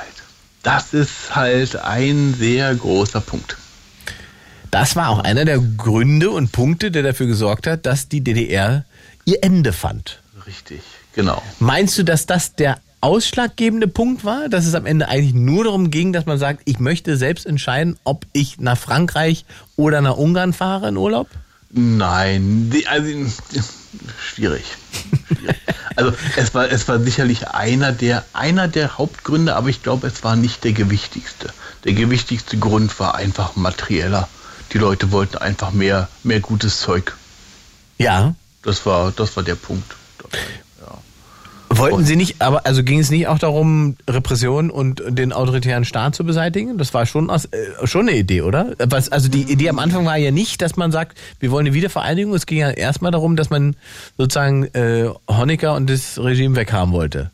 Das ist richtig. Allerdings muss man auch sagen, auch das, ähm, immer, du hattest das vorhin schon mal angesprochen, und zwar in Bezug auf, dass man ja äh, hier die Freiheit hat, sozusagen alles zu sagen, und in anderen Regimen darf man das ja nicht. Und das war natürlich in der DDR auch nicht so, weil man konnte natürlich auch alles sagen. Halt nur nicht öffentlich im Radio. Die Leute haben dann halt in der Familie gemeckert. Und das machen sie heutzutage wahrscheinlich genauso in Russland, in China und im Iran. Und jetzt ist die Frage, reicht das nicht? Reicht das nicht, wenn die Gedanken frei sind und du eigentlich zu Hause denken und äh, überlegen kannst, was du möchtest? Musst du es noch sagen können? Warum ist das wichtig? Oh, oh, ganz philosophisch. äh, ich glaube, natürlich, das, das Problem, na, natürlich wird eine Diktatur immer irgendwann auf Dauer daran zerbrechen. Wenn der Konflikt zwischen der Innenwahrnehmung, also dem, was du in, zu Hause in der Familie sagst und dem, was dein Kind in der Schule sagen darf, zum Beispiel, ähm, dann äh, zu groß wird. Das ist klar. Das ist sicherlich einer der Punkte.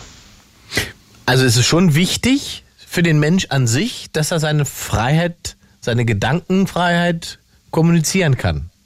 Richtig. Das heißt, es Ähm, gibt gar kein, also weil du es jetzt gerade so gesagt hat, das heißt eigentlich, jedes System, das das probiert, ist eigentlich zum Scheitern verurteilt. Das ist nur eine Frage der Zeit. Naja gut, das ist natürlich schwierig, weil da gibt es in jedem System Grenzen.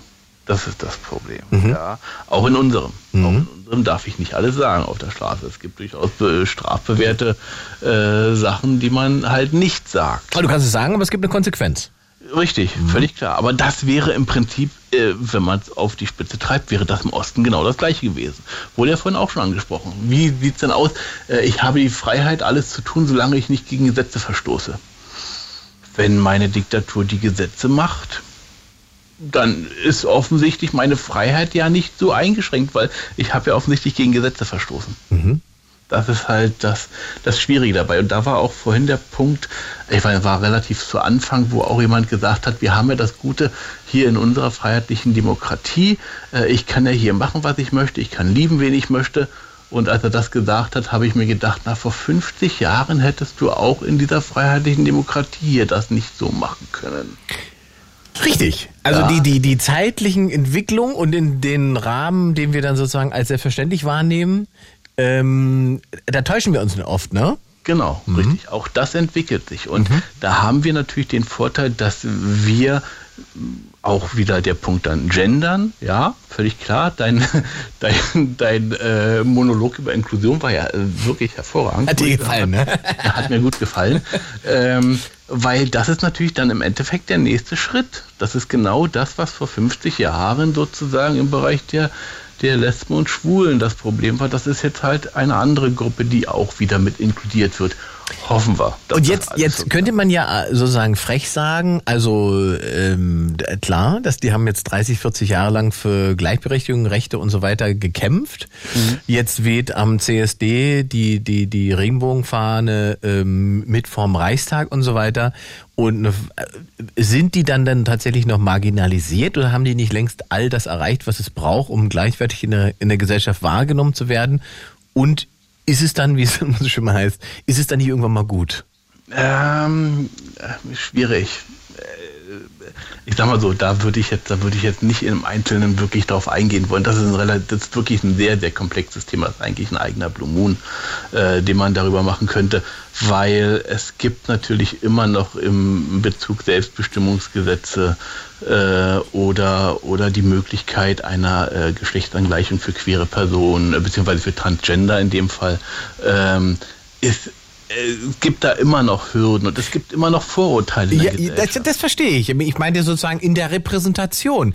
Ähm, muss ich, wenn ich meinetwegen, weiß ich nicht, ich habe ein Problem mit Homosexualität. Es stört mich, weiß ich was, ich finde es nicht schön, weiß ich was. Muss ich das, ist das sozusagen Teil von Freiheit anderer, die ich aushalten muss, wenn ja. die, ja. Ja, ja. Ein, einfach, einfach ja. ja. Das ist halt, das ist halt das, das Problem. Du hast. Ist kein Problem. Ich finde ja, nee. man muss ja. einfach mal klar sagen, ja, man muss das aushalten. Völlig, wenn, und wenn, wenn es mich stört, dass da 500.000 äh, Menschen ähm, sich dafür einsetzen und durch die Stadt ziehen, dann bin ich an dem Wochenende halt nicht in Berlin. Richtig. Da ist dann aber auch wieder der zweite Punkt. Das fand ich ganz interessant. Ihr habt sehr oft von Optionen gesprochen, ganz wichtig. Im Prinzip ist Freiheit nichts anderes als die Masse der Optionen, die mir zur Verfügung steht. Aha. Und diese. Aber eine Masse von Optionen sorgt doch immer für Überforderung. Nicht unbedingt. Nee? Nicht unbedingt, nein. Also im Prinzip, äh, das, das, Problem dabei ist, dass diese Optionen in unserem System halt äh, vor allen Dingen durch einen Faktor begrenzt sind. Und das ist Geld. Ah. Also wenn du jetzt zum Beispiel eine äh, etwas gegen Homosexuelle hättest mhm. und du würdest äh, an dem Ort wohnen, wo die Parade langführt, aber du hast halt überhaupt kein Geld, um aus der Stadt rauszukommen oder irgendwas zu machen, mhm. dann ist es natürlich schwierig. So ähnlich wie der erste Anrufer, Jan, oder wer war das? Keine Ahnung.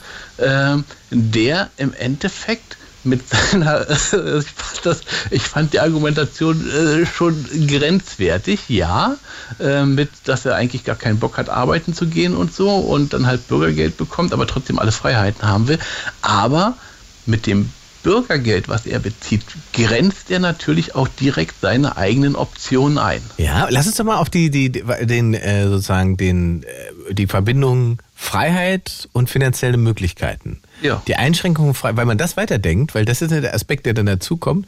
Wenn man Freiheit einschränken möchte heutzutage, muss ich gar nicht der Staat sein, sondern wenn ich meinetwegen etwas gegen Homosexualität habe und ich bin meinetwegen Milliardär, dann besorge ich mir vielleicht einen hochbegabten, äh, rhetorisch äh, versierten äh, Journalisten Oder viele Trolle. oder viele Trolle und lass die dagegen agieren. Ja, richtig. Genau. Also das ist, das ist sicherlich, ich sag mal so, das ist jetzt das Überspitzte, weil damit würdest du ja sozusagen definitiv deine Freiheit, die du hast, nutzen, um andere Freiheiten aktiv einzuschränken. Aber darum ging es mir ja gar nicht. Also es ging mir eigentlich hauptsächlich darum, wenn du jetzt wirklich Milliardär bist, dann konnte dir halt selbst die Corona-Pandemie am Arsch vorbeigehen. Wie Also- man bei Richard Branson gesehen hat, der dann einfach mal auf seine Insel geflogen Und da brauchen wir ja gar nicht, da muss man gar nicht Milliardär sein, sondern man muss sich einfach bewusst machen, dass wenn man sagt, ähm, ähm, es ist Lockdown und alle bleiben zu Hause, dass das in Berlin-Grunewald in der Villa was anderes bedeutet, als wenn man mit drei Kindern in einer Dreizimmerwohnung in Neukölln sitzt. Richtig, genau. Und, das sind unterschiedliche Formen von Freiheitseinschränkungen. Genau, Ja. exakt.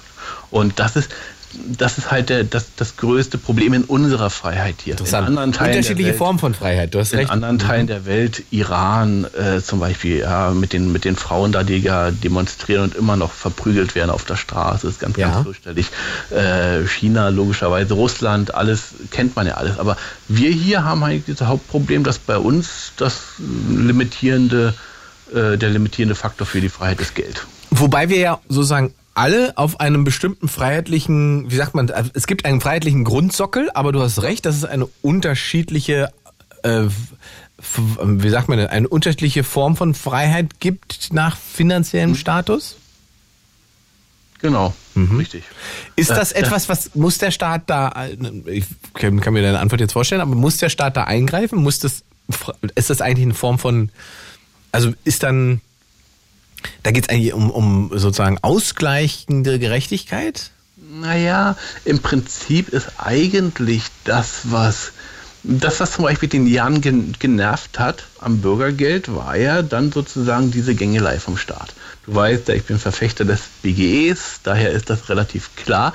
Wenn man also einen Grundsockel schafft, indem man sagt, der Bürger hat hier die geringstmöglichen Freiheiten, die er sich finan die man ihm finanziell sozusagen zur Verfügung stellen kann. Dafür nerven wir ihn aber auch nicht weiter. Und wenn er dann meint, er muss sich auf die Bank setzen und Licht konsumieren und mal eine Tiefkühlpizza nebenbei und vielleicht noch ein Bier, ähm, dann ist das okay.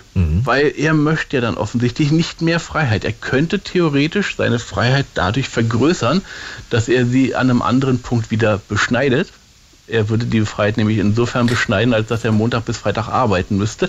Dafür hätte er dann halt die Freiheit, auch mal ins Disneyland zu fliegen. Ist denn jetzt aber dann der, also und das ist natürlich zum Ende schon nochmal eine schöne Kapitalismusdiskussion, macht der Kapitalismus jetzt mehr Freiheit oder weniger Freiheit? Der Kapitalismus macht für einen großen Teil der Bevölkerung mehr Freiheit. ja, Er macht aber auch einen größeren Unterschied zwischen den Freiheiten. ja. Das ist natürlich, klingt paradox, aber das, du hast absolut recht. Ja, ja. Also äh, man, der Kapitalismus hat 300 Millionen Chinesen aus der Armut befreit und in eine Situation be gebracht, in der sie vor 30, 40 Jahren niemals hätten geträumt hätten, also eine Form von finanzieller Freiheit ähm, und, und, und Lebensstandard, äh, den es da nie gegeben hätte. Trotzdem sind sie ja nicht, sind, ist China sozusagen kein, keine freie Demokratie oder kein liberaler Staat. Mm, Das ist richtig. Und äh, das allerdings muss man auch sagen, dass ich glaube, dass ähm, bei den Chinesen ist der, der, ist der Begriff der Freiheit als solches nicht, meiner Meinung nach nicht so wichtig, weil dort meiner Meinung nach die Gemeinschaft mehr zählt als das Individuum. Das ist wiederum würde was- aber, ähm, das ist das, so- was man in der DDR auch versucht hat, hat bloß nicht funktioniert.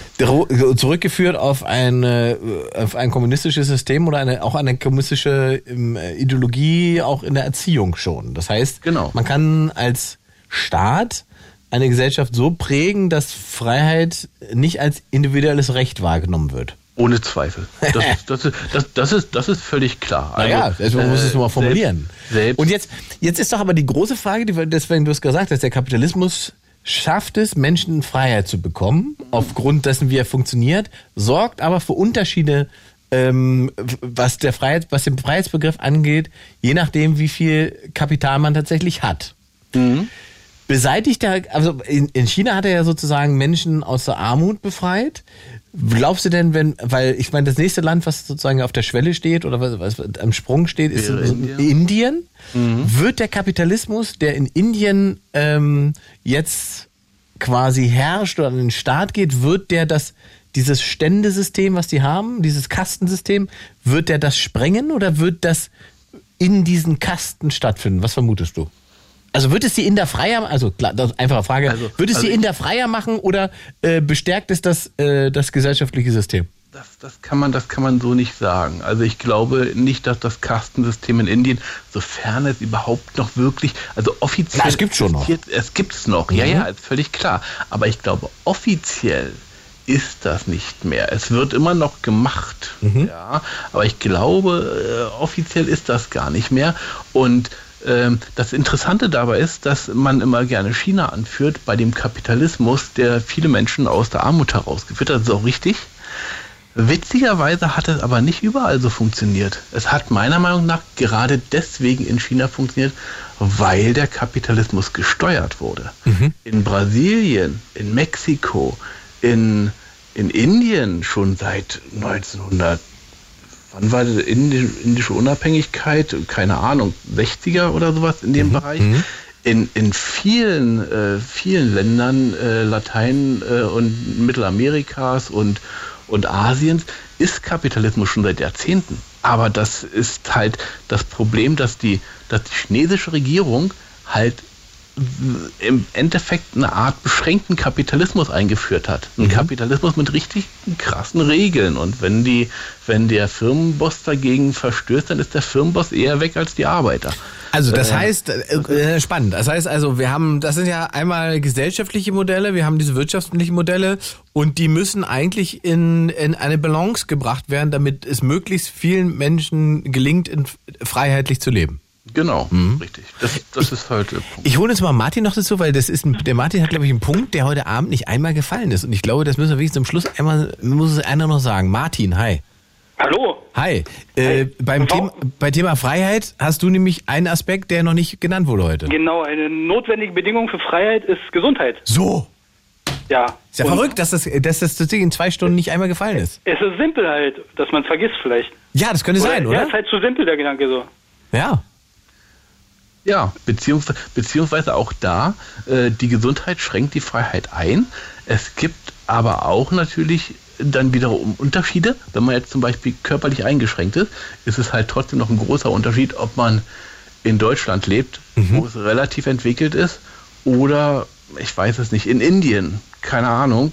Kann ich mir vorstellen, dass da vielleicht ein bisschen schlechter ist, obwohl, wenn ich mir die Deutsche Bahn angucke, vielleicht auch in Deutschland nicht so gut. Egal. Immer dieses Bahngebäsche, Mensch. Ich glaube, ich glaub, da gibt es auch noch Unterschiede. Aber Aber das stimmt, das stimmt, weil ich habe eine chronische Krankheit und wenn ich mir manchmal stelle ich mir vor, in einem anderen Land zu leben, das wäre schon härter ein bisschen, ja. Ja. Ich glaube, das würde uns allen ganz gut tun, um das zum Schluss jetzt als Fazit mal zu machen, sich ab und zu mal vorzustellen, in einem anderen Land zu leben. Ähm, weil es gibt relativ viele Länder, in denen ähm, Freiheiten wesentlich beschränkter sind als in dem Land, in dem wir hier sitzen. Und ich finde auch, seine Kreativität ausleben zu können, ist auch eine Form von Freiheit. So. Absolut, absolut, absolut. Also nicht nur die Kreativität von anderen und dann sein Geld machen, sondern einfach, ja. Mein Lieben, wir sind am Ende dieser Stunde-Sendung angekommen. Ich danke euch fürs Anrufen. Jo, danke. Schöne Nacht. Ciao, ciao. Ebenfalls, danke, ciao. Äh, das war der Blue Moon zum Thema Freiheit. Wenn ihr dazu noch Ideen habt, noch Einwendungen habt, könnt ihr mir gerne eine Mail schicken, beziehungsweise eine Message über Instagram. Mein Name ist Ingmar Stadelmann, auch auf Instagram. Äh, Themenvorschläge nehme ich dort auch entgegen. In dem Sinne, kommt gut durch die Nacht. Es hat mir sehr Spaß gemacht. Äh, Wir hören uns nächste Woche wieder. Gute Nacht. It's Fritz.